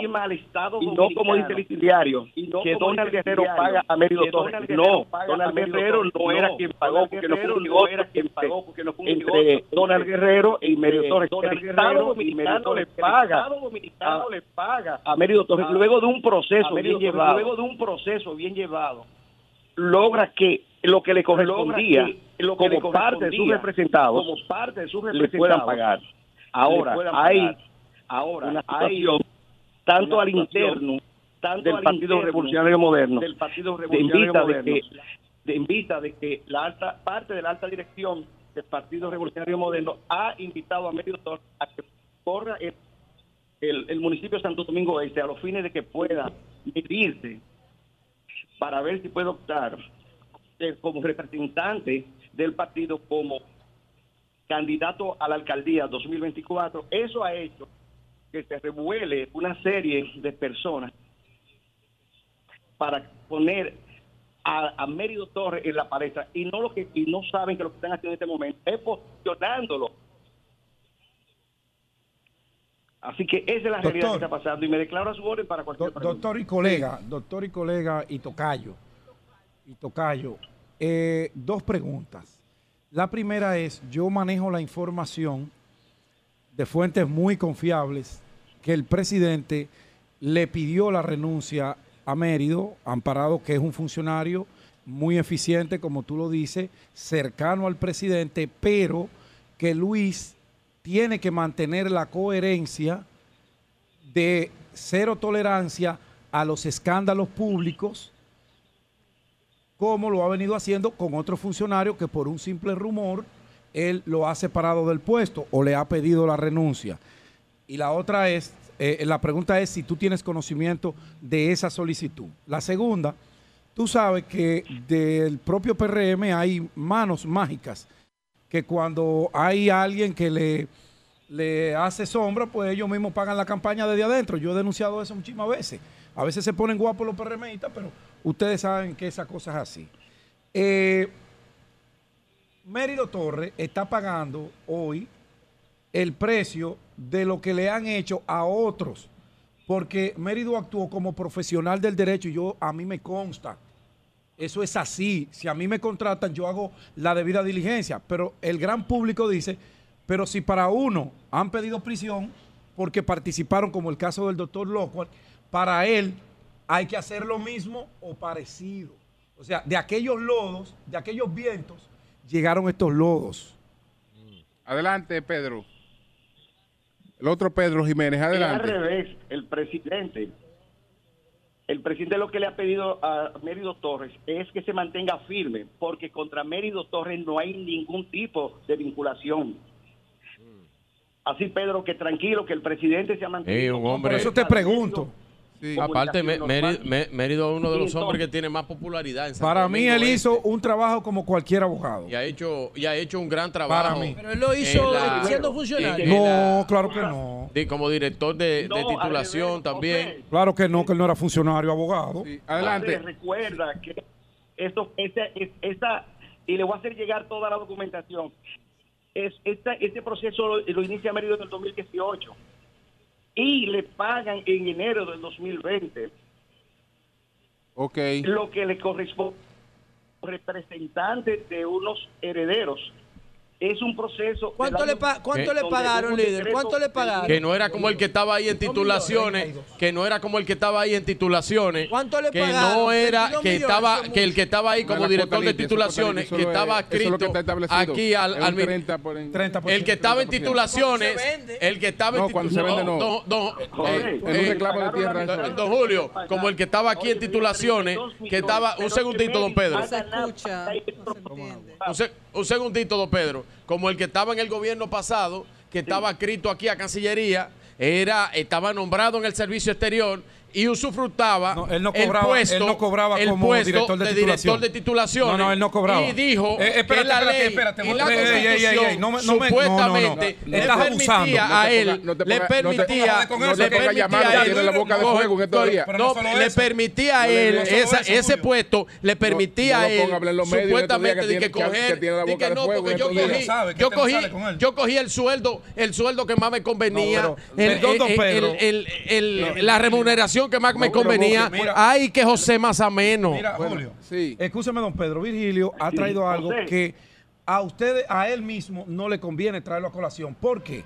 José Dantes es cierto que estaba nombrado desde hace muchísimo tiempo aquí en la Cancillería. Sí. Cuando Danilo lo designa en titulación, él no cobra el sueldo de director. No, de lo cobra como en el Ajá. servicio exterior. Lo mismo que está haciendo Jean Luis Rodríguez, que es director de. No, de- eso no es lo mismo. Es lo mismo. No, no es lo mismo, Es lo porque mismo, porque tiene un no nombramiento honorífico. pública. tiene No, un no, no nombramiento honorífico. No es así. mismo. No es así. El, el Bueno, presidente no es así. función Vamos a terminar con- y él con cobra Pedro. una. No, no, con la no abogada. ¿A es no así. gusta que la vaina? No es Ah, así. aquello es malo y para ustedes es No, bueno. no es así. No Vamos a terminar con el abogado. no es así. Vamos a terminar con el abogado. Es José más ameno. Sí, adelante, Pedro. Para concluir, a la adelante. pregunta- A la pregunta del tocayo Pedro Jiménez. Así, adelante. Que no Sí. hay información relevante contenida en los documentos que señalen a Mérido Torres en el proceso Calamar. Y hay un artículo que fue una de las conquistas del Código Procesal Penal, es el artículo 17, que dice la personalidad de la persecución. Establece que nadie puede ser ni sometido a medida de coerción ni puede ser investigado Es ni correcto. procesado cuando Ay, no ha eso, cometido un hecho que lo vincule. Por vía de consecuencia, Mérido no puede poner a disposición de nada porque Mérido solamente fue mencionado. Y en lo que quieren mal intencionadamente vincularlo, se tratan de herederos. Se trata de sentencias diferentes. Mérido tuvo que intimar al Estado Dominicano. Explícame lo del monto, líder, para poder entender esto. ¿De dónde salen los 32 millones de pesos? del, a él del, del 15% del cuotality que a Mérido le firmaron. ¿Y qué- qué- si le firmaron un cuotality, ¿qué era lo que él estaba defendiendo? Él Representando. estaba defendiendo lo que eran los derechos de los, de los sucesores de los propietarios del inmueble que fue expropiado en el año mil, en el mil no- en 1955 por el ¿Cuál, Estado qué- qué- cuál inmueble es y que va a ese? llegar el decreto. ¿Qué inmueble Ese es, los- parte de la parcela, parte de la parcela donde está oh, el, el aeropuerto internacional de las Américas. Sí, así es. O- ok, entonces eso existe, los herederos, todo. No hay ningún documento que haya sido alterado en ese proceso de En ese no, de en, ese no. No, ese, ese, proce- ese expediente eh, legal desde principio hasta el fin. Du- oye, duró más de, fueron más de nueve eh, eh, audiencias en- para que pueda entonces el Tribunal Contencioso Administrativo pronunciarse sí, y ordenar a Catato. O sea, que eso llegó hasta el Tribunal Contencioso Administrativo. Y entonces, eh, ¿y por qué ese expediente, si eso es totalmente legal? No, porque para el pago de las expropiaciones, José, para el pago de las expropiaciones se cobró más del 50% en, como le dicen los mexicanos, en mordidas, sobornos, pagos a funcionarios. O sea, tú estás acusando a. Mérido. Eso lo dice. Tú- No, no, no, no, no, no, no, no. Eso lo dice el expediente. Tú lo estás tirando Eso para el medio lo dice el expediente. ¿Qué tú opinas de eso, eso lo dice el Para expediente. cobrar los cuartos, dieron más de la mitad en Virgilio. soborno. Sí. Los cuartos Dime, del Pedro. aeropuerto. O- Óyeme. Virgilio está metiendo No, al medio su no, compañero. óyeme. Mérido firmó un acuerdo transaccional autorizado por sus representados, en donde ellos le entregaban esa partida de dinero. No, no, pero yo estoy, yo no estoy, óyeme, yo lo que estoy diciendo es lo que dice el expediente, hermano. Yo estoy de acuerdo con, con lo que hizo Mérido. Bueno. No, yo estoy de acuerdo con lo que hizo Mérido. Mérido hizo, hizo su función eh, pues eh, de carácter privado. Gracias. No, yo no tengo que callarme. Que no diga nada. Que lo que tú sabes es lo que yo sé. Bueno, pues muchas gracias, muchas gracias a Pedro Jiménez. Muchas gracias, Pedro. Sí, que tú quieres, dice. Quiero reiterar que Mérido no forma parte de ese proceso. No, él claro que no. Como menciona otro tanto, como tú estableciste esta mañana, Julio. Sí. Ok. Pero Bueno. Mérido no forma parte de ese proceso. Mérido no va a ser investigado porque no forma parte del proceso. Mérido ha actuado ética y profesionalmente toda su vida. Es un, es un profesional Así es. Bueno, Así pues es. muchas gracias, muchas gracias, Pedro. Pedro Jiménez. Gracias, Pedro. A sus órdenes. Pe- Gracias, Siempre Pedro. mejor. Bueno, ya Pedro Bueno, Jiménez habló. Vamos con el otro Pedro, con el que el No, otro pero Pedro ya ha hablado. acaba de No, hablar no, Pedro. No, no, no, ese es otro Pedro. Vamos con el otro Pedro. Pero bueno, ¿cómo saludos así? a la audiencia Y nuevamente. Pedro habla dos veces ahora en este No lo programa. boicotees, Virgilio. Óchole. Ahora viene dedicado a boicotear el Virgilio. programa. Rinde más que yo. Óyeme. Ya, doña Consuelo lo, lo mató ahí. Lo mató, Consuelo, lo tiene mató. el gadejo revolteado Mira. hoy, Virgilio. Mira, Santísimo. yo, yo, como conocedor a media de los procesos judiciales, no he querido meterme en ese tema, porque si yo me meto, le puedo poner un picante eh, y salpicar un proceso que uno mismo está demandando que se lleve a cabo el debido proceso. Claro. El mismo PRM, Virgilio, ha hecho gala de eso, son los que se hacen el cuchillo a sí mismo. ¿Por qué? Porque se la pasan diciendo que todo el mundo robó, que no es una investigación. No, en mi, po- en mi palabra, no, no, no, en mi, no, en mi palabra, en mi boca, yo no he puesto la palabra que nadie robó. Yo no he dicho absolutamente, y búscame los malditos videos que yo diga dónde yo dije que yo robé. Que alguien robó y que alguien hizo Ve una vaina. Yo no he dicho esa vaina nunca. Ve, Nunca le he dicho. Yo he dicho según el expediente de la Procuraduría, de la Fiscalía. Yo ¿Y no. Yo no no hablo yo. En mi persona no. Porque No, sale no vuelvo la a decir prensa, eso. lo filtran No. y eso es el Pero está bien, pero que no diga que yo dije y que en mi boca dije que alguien robó. No, no, no. Vagabundería No, yo no he dicho de- eso. de la- No, es que yo no he dicho eso. Es que yo no he dicho eso. Una vagabundería de la Procuraduría. Mira esta rima. Mira, yo decía, yo decía retirando lo que el compañero dijo, que dice que no dijo, yo lo retiro. Es verdad, él no dijo que robaron.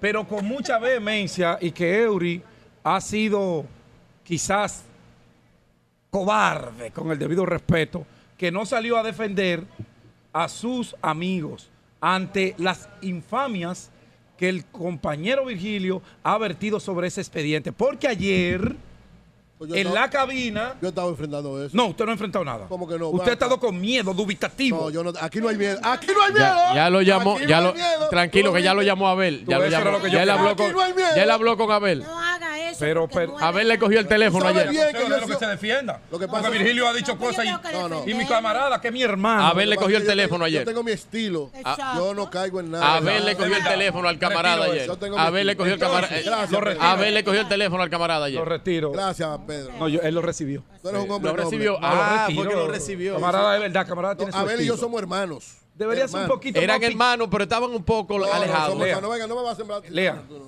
Lea, este caballero desde hace semanas boicotea nuestra participación y tú no ¿Cuál? haces nada. Y tú no haces nada como jefa de producción de nosotros. Ciérrale el micrófono. Mira, hoy es viernes, se pasan algunas cosas. Miren, señores, fuera, fuera ya de, este ambiente que nosotros hacemos los viernes, que diferenciamos los temas y no le ponemos tanta, eh, tanta seriedad así como ameritan para no cansar a nuestra audiencia que ya está cansada con el alto costo de la vida y todos los problemas que tenemos. Bueno, yo le decía que el propio PRM se está bebiendo las aguas que ellos vertieron. ¿Por qué? Cada vez que salía un expediente de filtrado, que se hacía una campaña de relaciones públicas antes de darlo a conocer al juez como manda el debido proceso, ya periodistas con privilegio tenían ese expediente y condenaban mediáticamente a todos los imputados. Oigan el término, imputados. No es que son culpables, son imputados. Se le imputa un hecho en donde él, en donde él tiene el derecho de defenderse y el Ministerio Público de acusarle. Ambas partes tienen que demostrar, uno, lo que está acusando y el otro de que no es culpable, de que no cometió el hecho, el delito, la infracción que se le imputa. Pero se ha vendido que todo el mundo es culpable tan solo porque se le haga mención de un expediente. Hoy, ustedes están pagando el precio de esa bellaquería que han venido haciendo con el tema de eh, los casos de corrupción. ¿Por qué? Porque Mérido Torres, Mérido Torres trabajó como abogado, independientemente de lo que usted quiera pensar. Y cuando él trabajó ahí, no era funcionario público, era abogado. Y el abogado trabaja donde lo contratan. Y él hizo su trabajo. Ah, pero ya hoy, desde el propio PRM, es que le están tirando esa canana a Mérido para hacerlo saltar del puesto. ¿Y de quién le está tirando a Mérida? Tú sabes mejor que yo. Tú Yo lo no. sabes mejor que yo. Yo no sé eso. Lo que tú me pusiste en la servilleta. Y yo te puse en la servilleta. Yo no tengo, yo no ni, pusiste. yo no tengo ni servilleta aquí. Entonces- ¿Cuál Ya la servilleta? pasaste, ya se la pasaste. ¿Usted lo vio, el Consuelo? nombre. Que no me deja mentir. Entonces, hoy él, y te podrían decir los otros, entonces, si Mérido está tranquilo, como debe estarlo, ha hecho un buen trabajo en su función, es una persona que tiene una hoja limpia, ah, pero los otros de aquel lado, que también se tienen que defender, dicen, por ejemplo, el doctor Ángel Locuar, yo no sé si él es culpable o inocente, yo no estaba ahí, yo no puedo defender a nadie de los que están ahí, que se defiendan ellos con abogados. Yo lo único que puedo demandar es el debido proceso, que se le dé el trato a todo el mundo. Entonces, del otro lado te dicen, pero Locuar actuó igual que él, porque Locuar no era funcionario y está allí a la espera de que se le una medida de coerción que casi seguro se de vacaciones por un año y medio a Najayo. Igual que José Ramón, igual que Donald, igual que Gonzalo Castillo. Culpable o inocente, lo tiene que determinar el juez.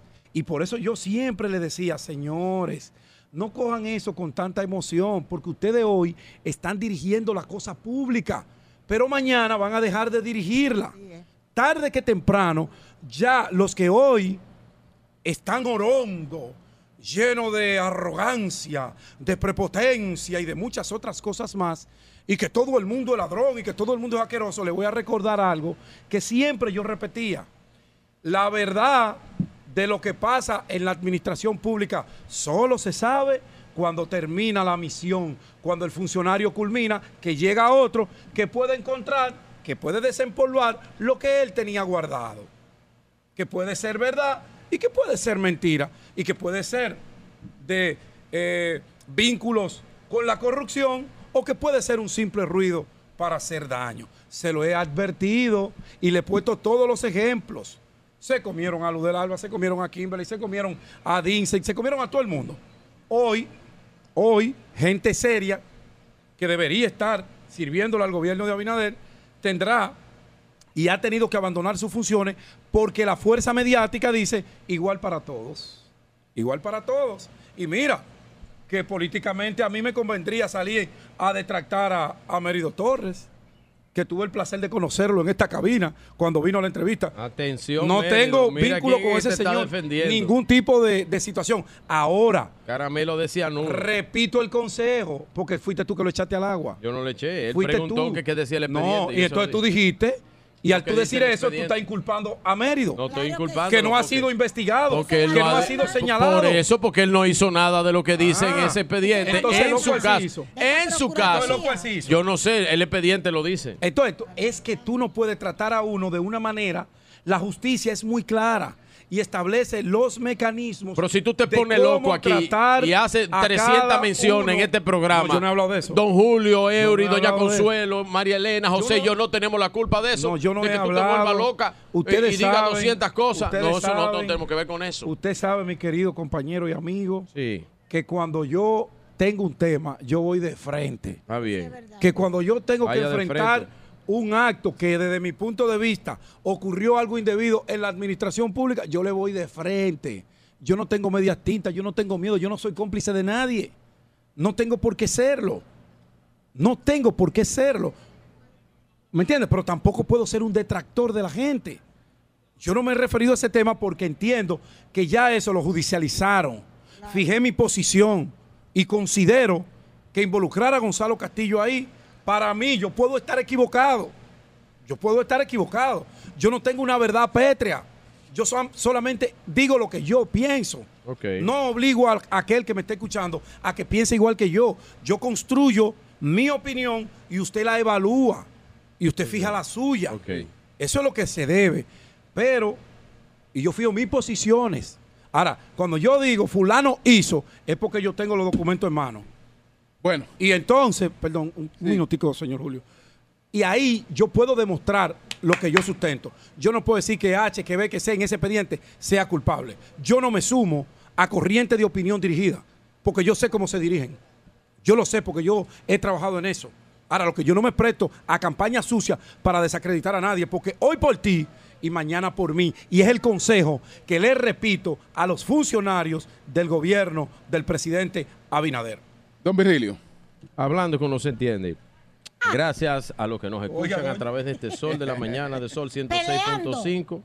Eh, RCC Media. Pídele la disculpa a Mérido, que lo metiste en un lío Y Estamos innecesario. aquí en, el, en la cumbre iberoamericana y Maduro viene.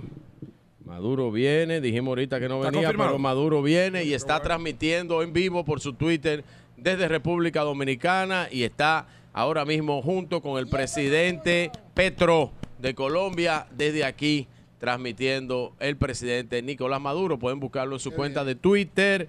El presidente Nicolás Maduro está en RD, está en República Dominicana.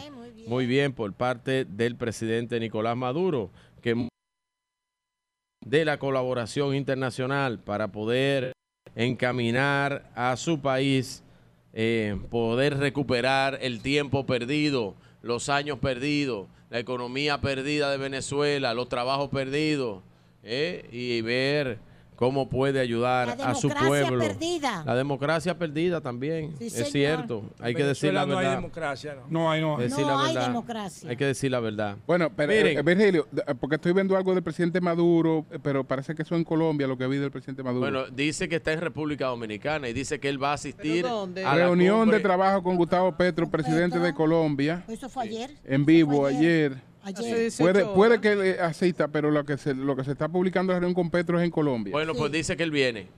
Pero no ha llegado. Bueno, él viene. El presidente Maduro viene para acá. Importante eso y va a mandar a la vicepresidenta, pero viene él. Viene él. Miren, eh, Cuando lo vea, escúchame, creo en usted, pero cuando lo vea, lo creo. Lo Maduro no ha querido salir de es Venezuela. un poco no. chivo. está Yo un no chivo.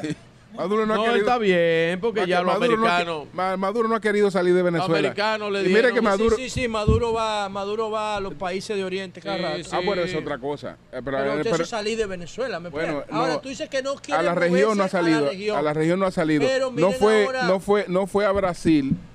No fue a Brasil y Lula habló con Estados Unidos. Lula habló con todo el mundo para que Maduro estuviera presente eh, allá. Maduro tenía todas las garantías en Brasil y no fue. Bueno, miren, el miren próximo- ahora el tribunal, no sé qué corte internacional, si algún organismo de, de Naciones Unidas dictaron orden de, de apresamiento contra Vladimir Putin. Ese fue en el- 100 países. José, el Tribunal Sí, en 100 Penal. Internacional. Sí, está bien. El Tribunal Penal Internacional del cual ni Estados Unidos, ni China, ni Rusia son parte. Claro, controlado por la OTAN. Bien. Tribunal Sí, sí. Penal Internacional. Está bien. Miren, señores. Sí, sí, sí, sí. eh, sí. eh, eh, Pero no sé, ninguno ah, de esos no, tres todavía no se ha comunicado a los medios, se lo vamos a decir por aquí en el, Sol de la Mañana. enfermo, el próximo lunes 27 ¿Qué a las tiene 5 Lula? de la tarde se, reno- se va a reunir la comisión. Si me permiten, por favor. Sí. La Comisión Ejecutiva Nacional del Partido Revolucionario Moderno se va a juntar, lo estamos diciendo aquí eh, en primicia, todavía no lo dice el partido en un comunicado oficial, pero se va a juntar el próximo 27, lunes 27 a las 5 de la tarde, con la presencia del presidente Luis Abinader en el Partido Revolucionario Moderno. Van a tomar decisiones de tipo electoral, algunas posiciones en las que debe jugar el Partido Revolucionario eh, Moderno y las posiciones con respecto a las leyes y a la modificación de las leyes electorales que están cursando en la República Dominicana. Próximo lunes 27 a las 5 de la tarde, la comisión la- de la dirección ejecutiva del PRM se va a reunir. Bueno, Aquí en la Cancillería. no, no, o sea, en Ah. el Partido Revolucionario No, porque Moderno. estamos en la Cancillería. La Cancillería está muy bien. Vamos a hablar unas cuantas cosas. Primero, decir que el chofer de la operación que está delatando en la operación Coral. Míralo ahí. Míralo el ahí. Chofer, ¡Míralo ahí! El chofer Tú ves que que tú está mismo le metes el delatando cuchillo a tu gente. en la Delatando. en la en la en la operación Coral. En la operación Coral dice el chofer testigo de la operación eh, perdón Calamar narra cómo movía maletas maletas de dinero de campaña y cómo las movía de una institución a otra y cómo la llevaba a una oficina en los Prados, en los Prados, al frente del, del eh, eh, Centro Médico Moderno. Así que eso eh, les recomiendo a la Ay, gente leer la información. Se refiere a dos direcciones en las que el testigo señalado como chofer de Ramón Emilio Jiménez Collier eh, Mimilo hacia la entrega hacia la entrega del dinero. Es uno de los 65 testigos que presenta el Ministerio Público ¿Cómo se en la solicitud de medida de coerción el chofer verdad que ¿Cómo se llama? presenta No le diga tanto chofer. pero ¿Cómo el se llama chofer, caballero? bueno, pero salen los medios de comunicación No, y no. dice que El es chofer. Juan Alexander Tapia Holguín. Juan Alexander Tapia Holguín, que decía que movía cuartos, dinero en efectivo, que lo sacaban y lo llenaban el, el vehículo de cuartos y le daban un cónduce del yo vi- banco. yo vi en un helicóptero en medio de la campaña, cuando banco aterrizaron un cónduce, ahí en el Cibao, y entonces en ese cónduce le sacaban los cuartos, los cuartos que utilizaban en campaña. Pero El bien, en el caso Calamar, El helicóptero de Mickey. en el caso Calamar y una y una pequeña, le voy a hacer un, un pequeño recuento a la memoria histórica de la República Dominicana y del pueblo dominicano. Ay, Dios. Con respecto a que el comité político del PLD se va, se va a juntar este fin de semana. El Comité domingo, central. el comité central. Y el de la fuerza se reúne mañana en el pabellón de voleibol. Bueno, lo- el que trasciende es el del el comité central. No, trasciende PLD. el que tú quieras, El no hay del problema. PLD que trasciende. Sí, sí, es el que ustedes quieren descuartizar. Entonces, entonces, el del Comité Central del PLD que se va a juntar para saber las medidas a tomar con respecto a esta persecución, a esta persecución política, a lo cual ellos le han definido como persecución política, vamos a definirle y a darle un refresh a las memorias, un F5 a las memorias de los dominicanos y dominicanas y principalmente de los peledeístas. Recuerdo la siguiente cosa. Cuando ustedes hablan de politización de la justicia y cuando ustedes hablan de persecución política, les recuerdo que yo sé por qué ustedes sienten ese mal. Y yo sé que ustedes se sienten tan mal porque es que ustedes se miran en su propio espejo, porque alante de la ahorcado no se puede hablar de soga. Alante de la ahorcado no se puede hablar de soga. Y cuando el pintor se va a caer de la escalera, se agarra de la brocha, porque va para abajo. Entonces aprieta la brocha durísimo para, para agarrarse de la brocha. Y el que se está ahogando, hasta de un cable 220 se agarra. Y entonces, ¿qué es lo que pasa? Que no es lo mismo ni es igual la, la persecución política que ustedes acusan, porque era que su ministerio público estaba lleno de compañerotes, compañeritos de la base de la dirección central y del comité político del PLD. Ustedes no pueden comparar, no pueden comparar a Miriam Germán con Jean Alain Rodríguez. Pero no pueden comparar a Jenny Berenice con Domínguez Brito. Pero tampoco pueden comparar a Wilson Camacho con Radamés Jiménez. No, porque a diferencia de esos tres señores, contra la diferencia de estos tres señores, eran que esos tres que yo mencioné, tanto Domínguez Brito como el señor Radamés Jiménez y el señor, eh, eh, eh, ¿cómo se llama el amigo nosotros? Ya uno hace un desliz mental. ¿Eh? El que... ¿Cuál? eh, ¿Quién, quién? Para no, no, el, el último procurador del PLD, el amigo Jean Alain Rodríguez. Coño. Jean Alain. Tanto como él, como Jean Alain Rodríguez, los tres eran miembros del comité político del PLD, de la más alta instancia del PLD. Y uno que ya no está en el PLD es el jefe absoluto de la fuerza del pueblo. Esos eran los tres procuradores que había en este país con una justicia secuestrada. Totalmente secuestrada por 16 años por el Partido de la Liberación Dominicana. Y no me voy a cansar de decirlo. Y desbarataron al Partido Revolucionario Dominicano con más de 50 sentencias en la justicia dominicana controlada por el PLD, en el cual en la Suprema Corte de Justicia el que estaba era el hermanito de la también directora, también eh, la señora Alejandrina Germán, que era miembro de la dirección eh, del comité político del PLD. Gracias. Ese era Marianito Germán, presidente de la Suprema Corte de Justicia. Para no decir que el presidente actual de la Suprema era el director de Indotel, miembro del PLD también, Pero Jenny Berenice viene del PLD, muchachos. miembro del PLD. No. No, claro que sí.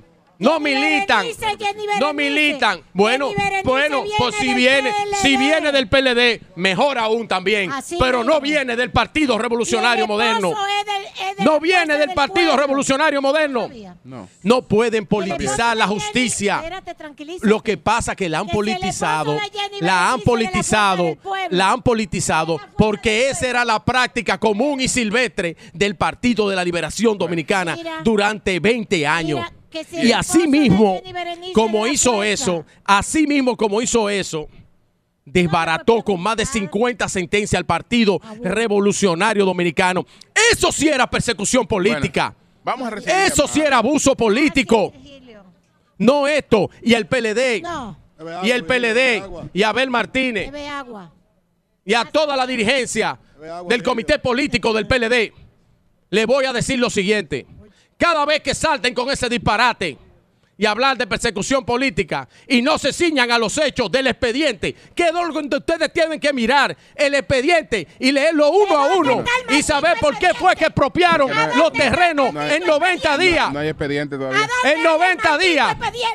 Y la jueza, y la jueza Kenya Romero, y la jueza Kenya Romero no es un actor político tampoco. No. Lo que pasa es que el. PLD aquí politizó la justicia durante 20 años y ahora quiere venir a velar todas esas sandeces.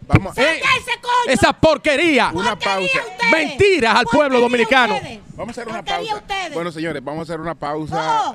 ¿Qué es lo A que- través de la prensa, ¿verdad? Judicializaron la maldita justicia, coño. Carajo. Bueno, señores, vamos a hacer una pausa. Cambio y fuera. La más interactiva. Bueno, señores, el sol de la mañana desde la Cancillería. Mm. Antes de irnos, nosotros vamos a recibir llamadas porque tenemos que hacer contacto con el público. Aquí no ha hablado, no ha hablado Zeneida hoy. No, no, Ni, ni chirino, ni A chirino. propósito, a Dale pro- vacaciones, a Julio, que propósito estamos de lo casi en que Semana decíamos Santa. Sí. en el comentario de que esta tarde llega el Maduro. presidente Pedro Sánchez del gobierno Ah, español y el presidente va a aprovechar para pedirle a Pedro Sánchez que ayude a República Dominicana con la eliminación del visado europeo, porque. España va a presidir la Unión Europea por el próximo semestre. Sí. Dice Homero Figueroa que el, el presidente de Portugal, Marcelo eh, Rebelo de Sousa, manifestó que apoyará a la República Dominicana en su lucha por la eliminación del visado.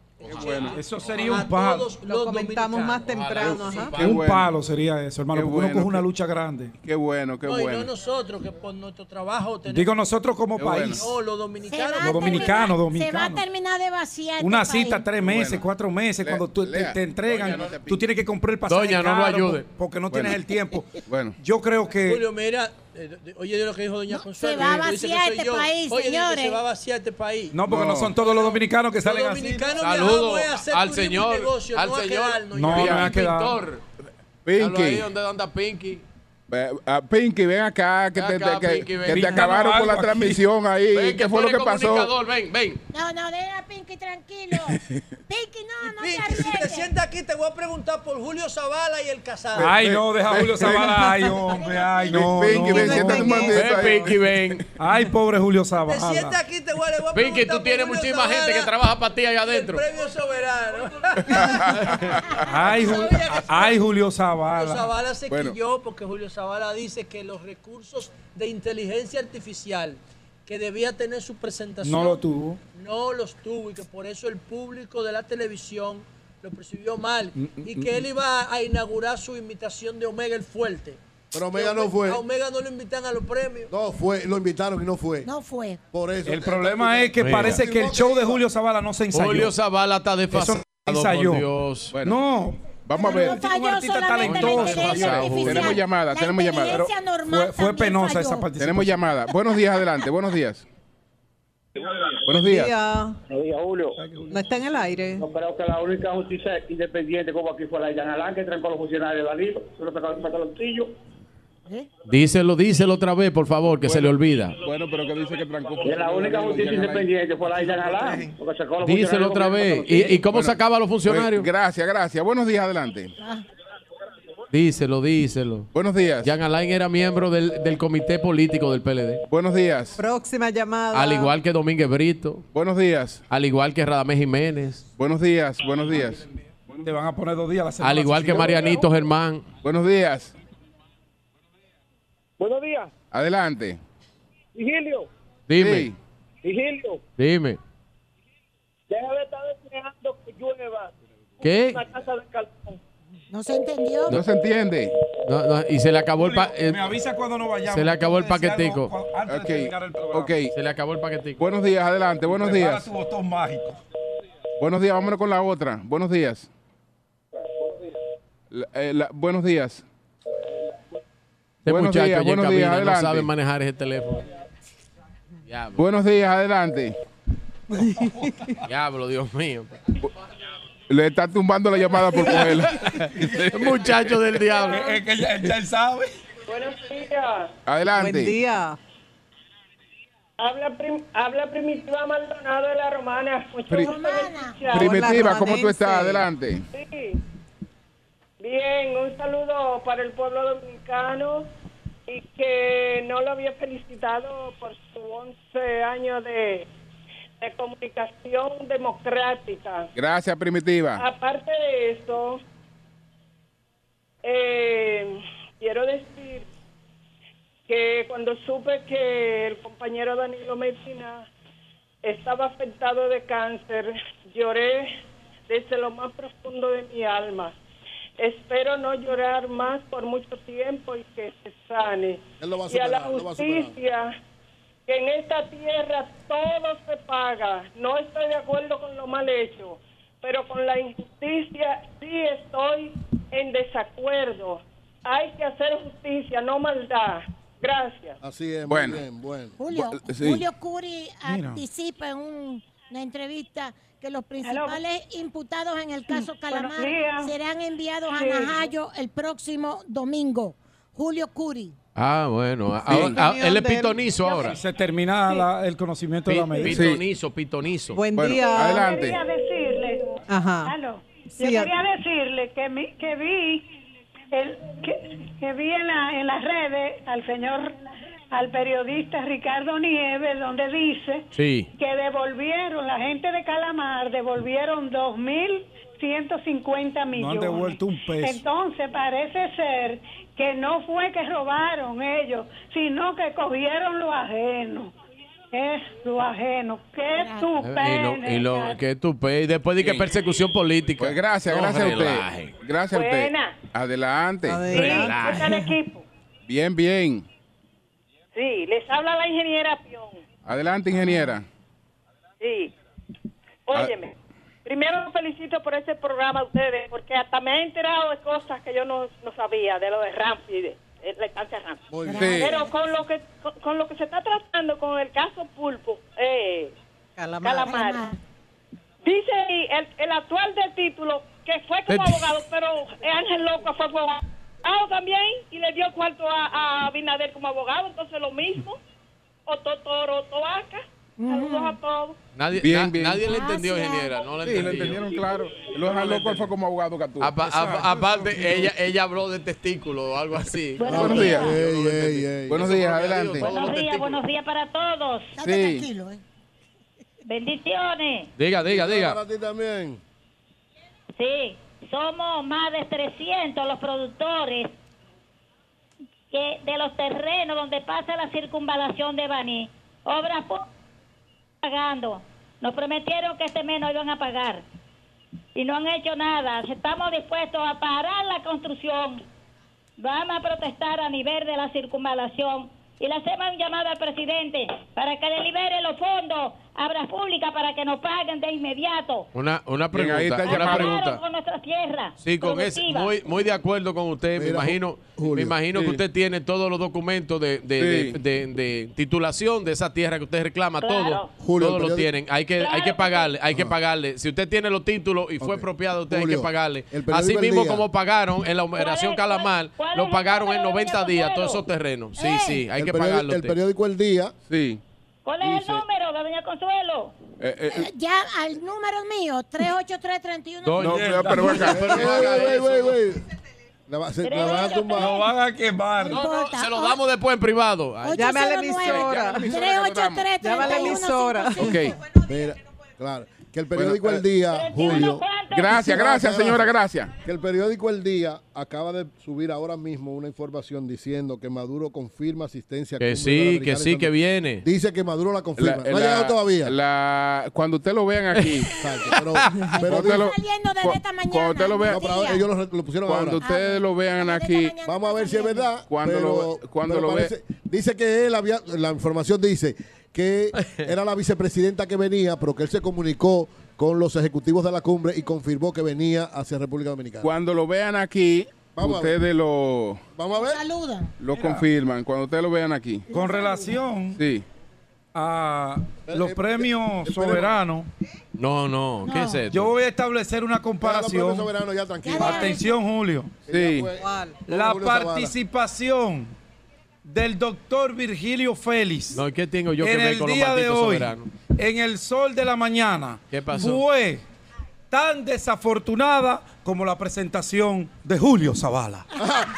Ay, Y hoy es viernes de chiste, pues Muy Martín vino hoy. Porque, y usted, y fue esa banda que te mandó ese chiste. Porque me parece un chiste oscuro eso de esa banda. José no se está ni riendo, mira. José se rió. sí. No se está Yo riendo. quiero que hablemos de la cumbre. No, ahora, ahora que tú quieres hablar. Ahora, a las 11. Vamos a hablar de la cumbre. bueno. Si nosotros tenemos un programa de la cumbre, tenemos que hablar Bueno, eh, es verdad, es verdad. José, quítate la, quítate Es la, que los espejuelos oscuros no te dejan. No, yo sí. Yo le dije a Quítate la ¿qué pijama, tiempo yo te dije que dure preparando este programa de hoy? Ah, pues lo preparaste muy mal porque no. Pero tú, tú tuviste media hora temprano. Que yo no hablé de José, qué. José, Que yo no hablé de qué. Entonces ya tú a hablaste. José le pasó como Mega cuando ¿Y de llegó a un a concierto. José llegó a un eh, eh, a concierto, llegó Mega a un concierto de una eh, actividad. Ellos por- están pagando. Ellos Don están Julio, pagando. Don Julio, a- Nosotros hablemos. Esto es a, a- a Omega, le- a Omega lo invitaron a un acto político que él iba a cantar y llegó a las 10 de la mañana en unos lentes oscuros como José y dijo buenas noches. Bueno, señores, vamos a seguir eh, esperándonos que esta cumbre Sea un éxito. Sea de concluya de manera exitosa, esperando que venga todos el los- presidente Maduro. los mandatarios. Yo tendría que verlo aquí al presidente Vamos. Maduro para, Ojalá venga, ojalá venga. para creer porque él no ha salido a la Pero región. ojalá venga, ojalá venga. Bueno, salió a Colombia, evidentemente. eh, de- hay unas relaciones especiales con Petro y en Colombia él está en la frontera con Venezuela. Ahora, Julio, él tiene garantías aquí. Aquí no creo que pase nada. No, pero Él tiene nada, por absoluta Dios. garantía aquí. Con todos estos presidentes, con la buena relación que tiene República Sí. Dominicana con él. Bueno, no, eh, no puede acu- pasar nada. acuérdate que hay que hay hay temas formales que tienen que resolverse. Por ejemplo. Eh, Cesó, cesó el gobierno de Guaidó, es decir, en términos formales cesó. Y ya Guaidó, exacto. El gobierno cesó. Pero que nunca fue ni gobierno, don Julio. Bueno, lo- No, fue aceptado aquí, pero nunca fue, hizo nada. fue- fue aceptado por la Pero República Dominicana nada, como una, una, de las, una de las cosas que le dan característica a un gobierno es la, el reconocimiento internacional. Una de las cosas. No, no, no tienen que haber otro, otros elementos. Pero lo que pasa es que Entonces, aquí nunca cerraron ni la embajada. Dicen ni los, el se- consulado, dicen los ni nada. seguidores de él No, que no, nunca no. nombró ni un La- funcionario. República, la República Dominicana rompió relaciones diplomáticas. Eh, la República Dominicana, bueno, hay una orden de captura internacional contra Maduro. No es la República Dominicana, no es la República Dominicana. No pueden hacerlo aquí. Porque independientemente de que Maduro tiene su problema resuelto con Biden, Sí. Biden no es el Departamento de Justicia de los Estados Unidos. Entonces esa es una de las razones por la que él Pero imposible que le vayan no a hacer eso a un presidente, don él, Julio. él es prudente. Bueno, no, el- lo más conveniente para nosotros y para él Es que no venga. es que no venga.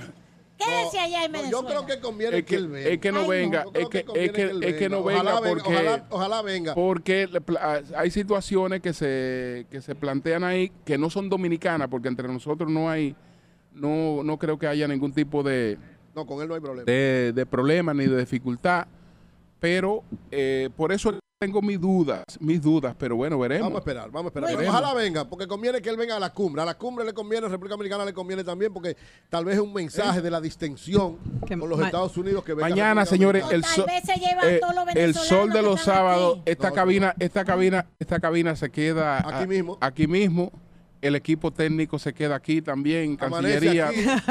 porque desde aquí mañana se transmite el sol de los sábados. Que es la sesión plenaria, El porque sol hoy de los es sábados reunión de cancilleres. Dando cobertura Muy bien. mañana a Y esta. Virgilio viene. No, no vengo, no. Ay, no. Virgilio, No, sí. no. ¿Verdad que sí, Tengo, una, debería familiarizarse tengo en una, ese equipo. tengo una Nosotros tenemos- actividad Él deportiva. debería familiarizarse Nosotros, en ese nosotros equipo. tenemos, nosotros le vamos a dar cobertura Lea. a una actividad deportiva, Deportiva, importante. importante. Sí, Sí, no una vamos actividad. pa- no Golf podemos en estar Ah, aquí. Punta hay una Cana. actividad deportiva en Punta Cana.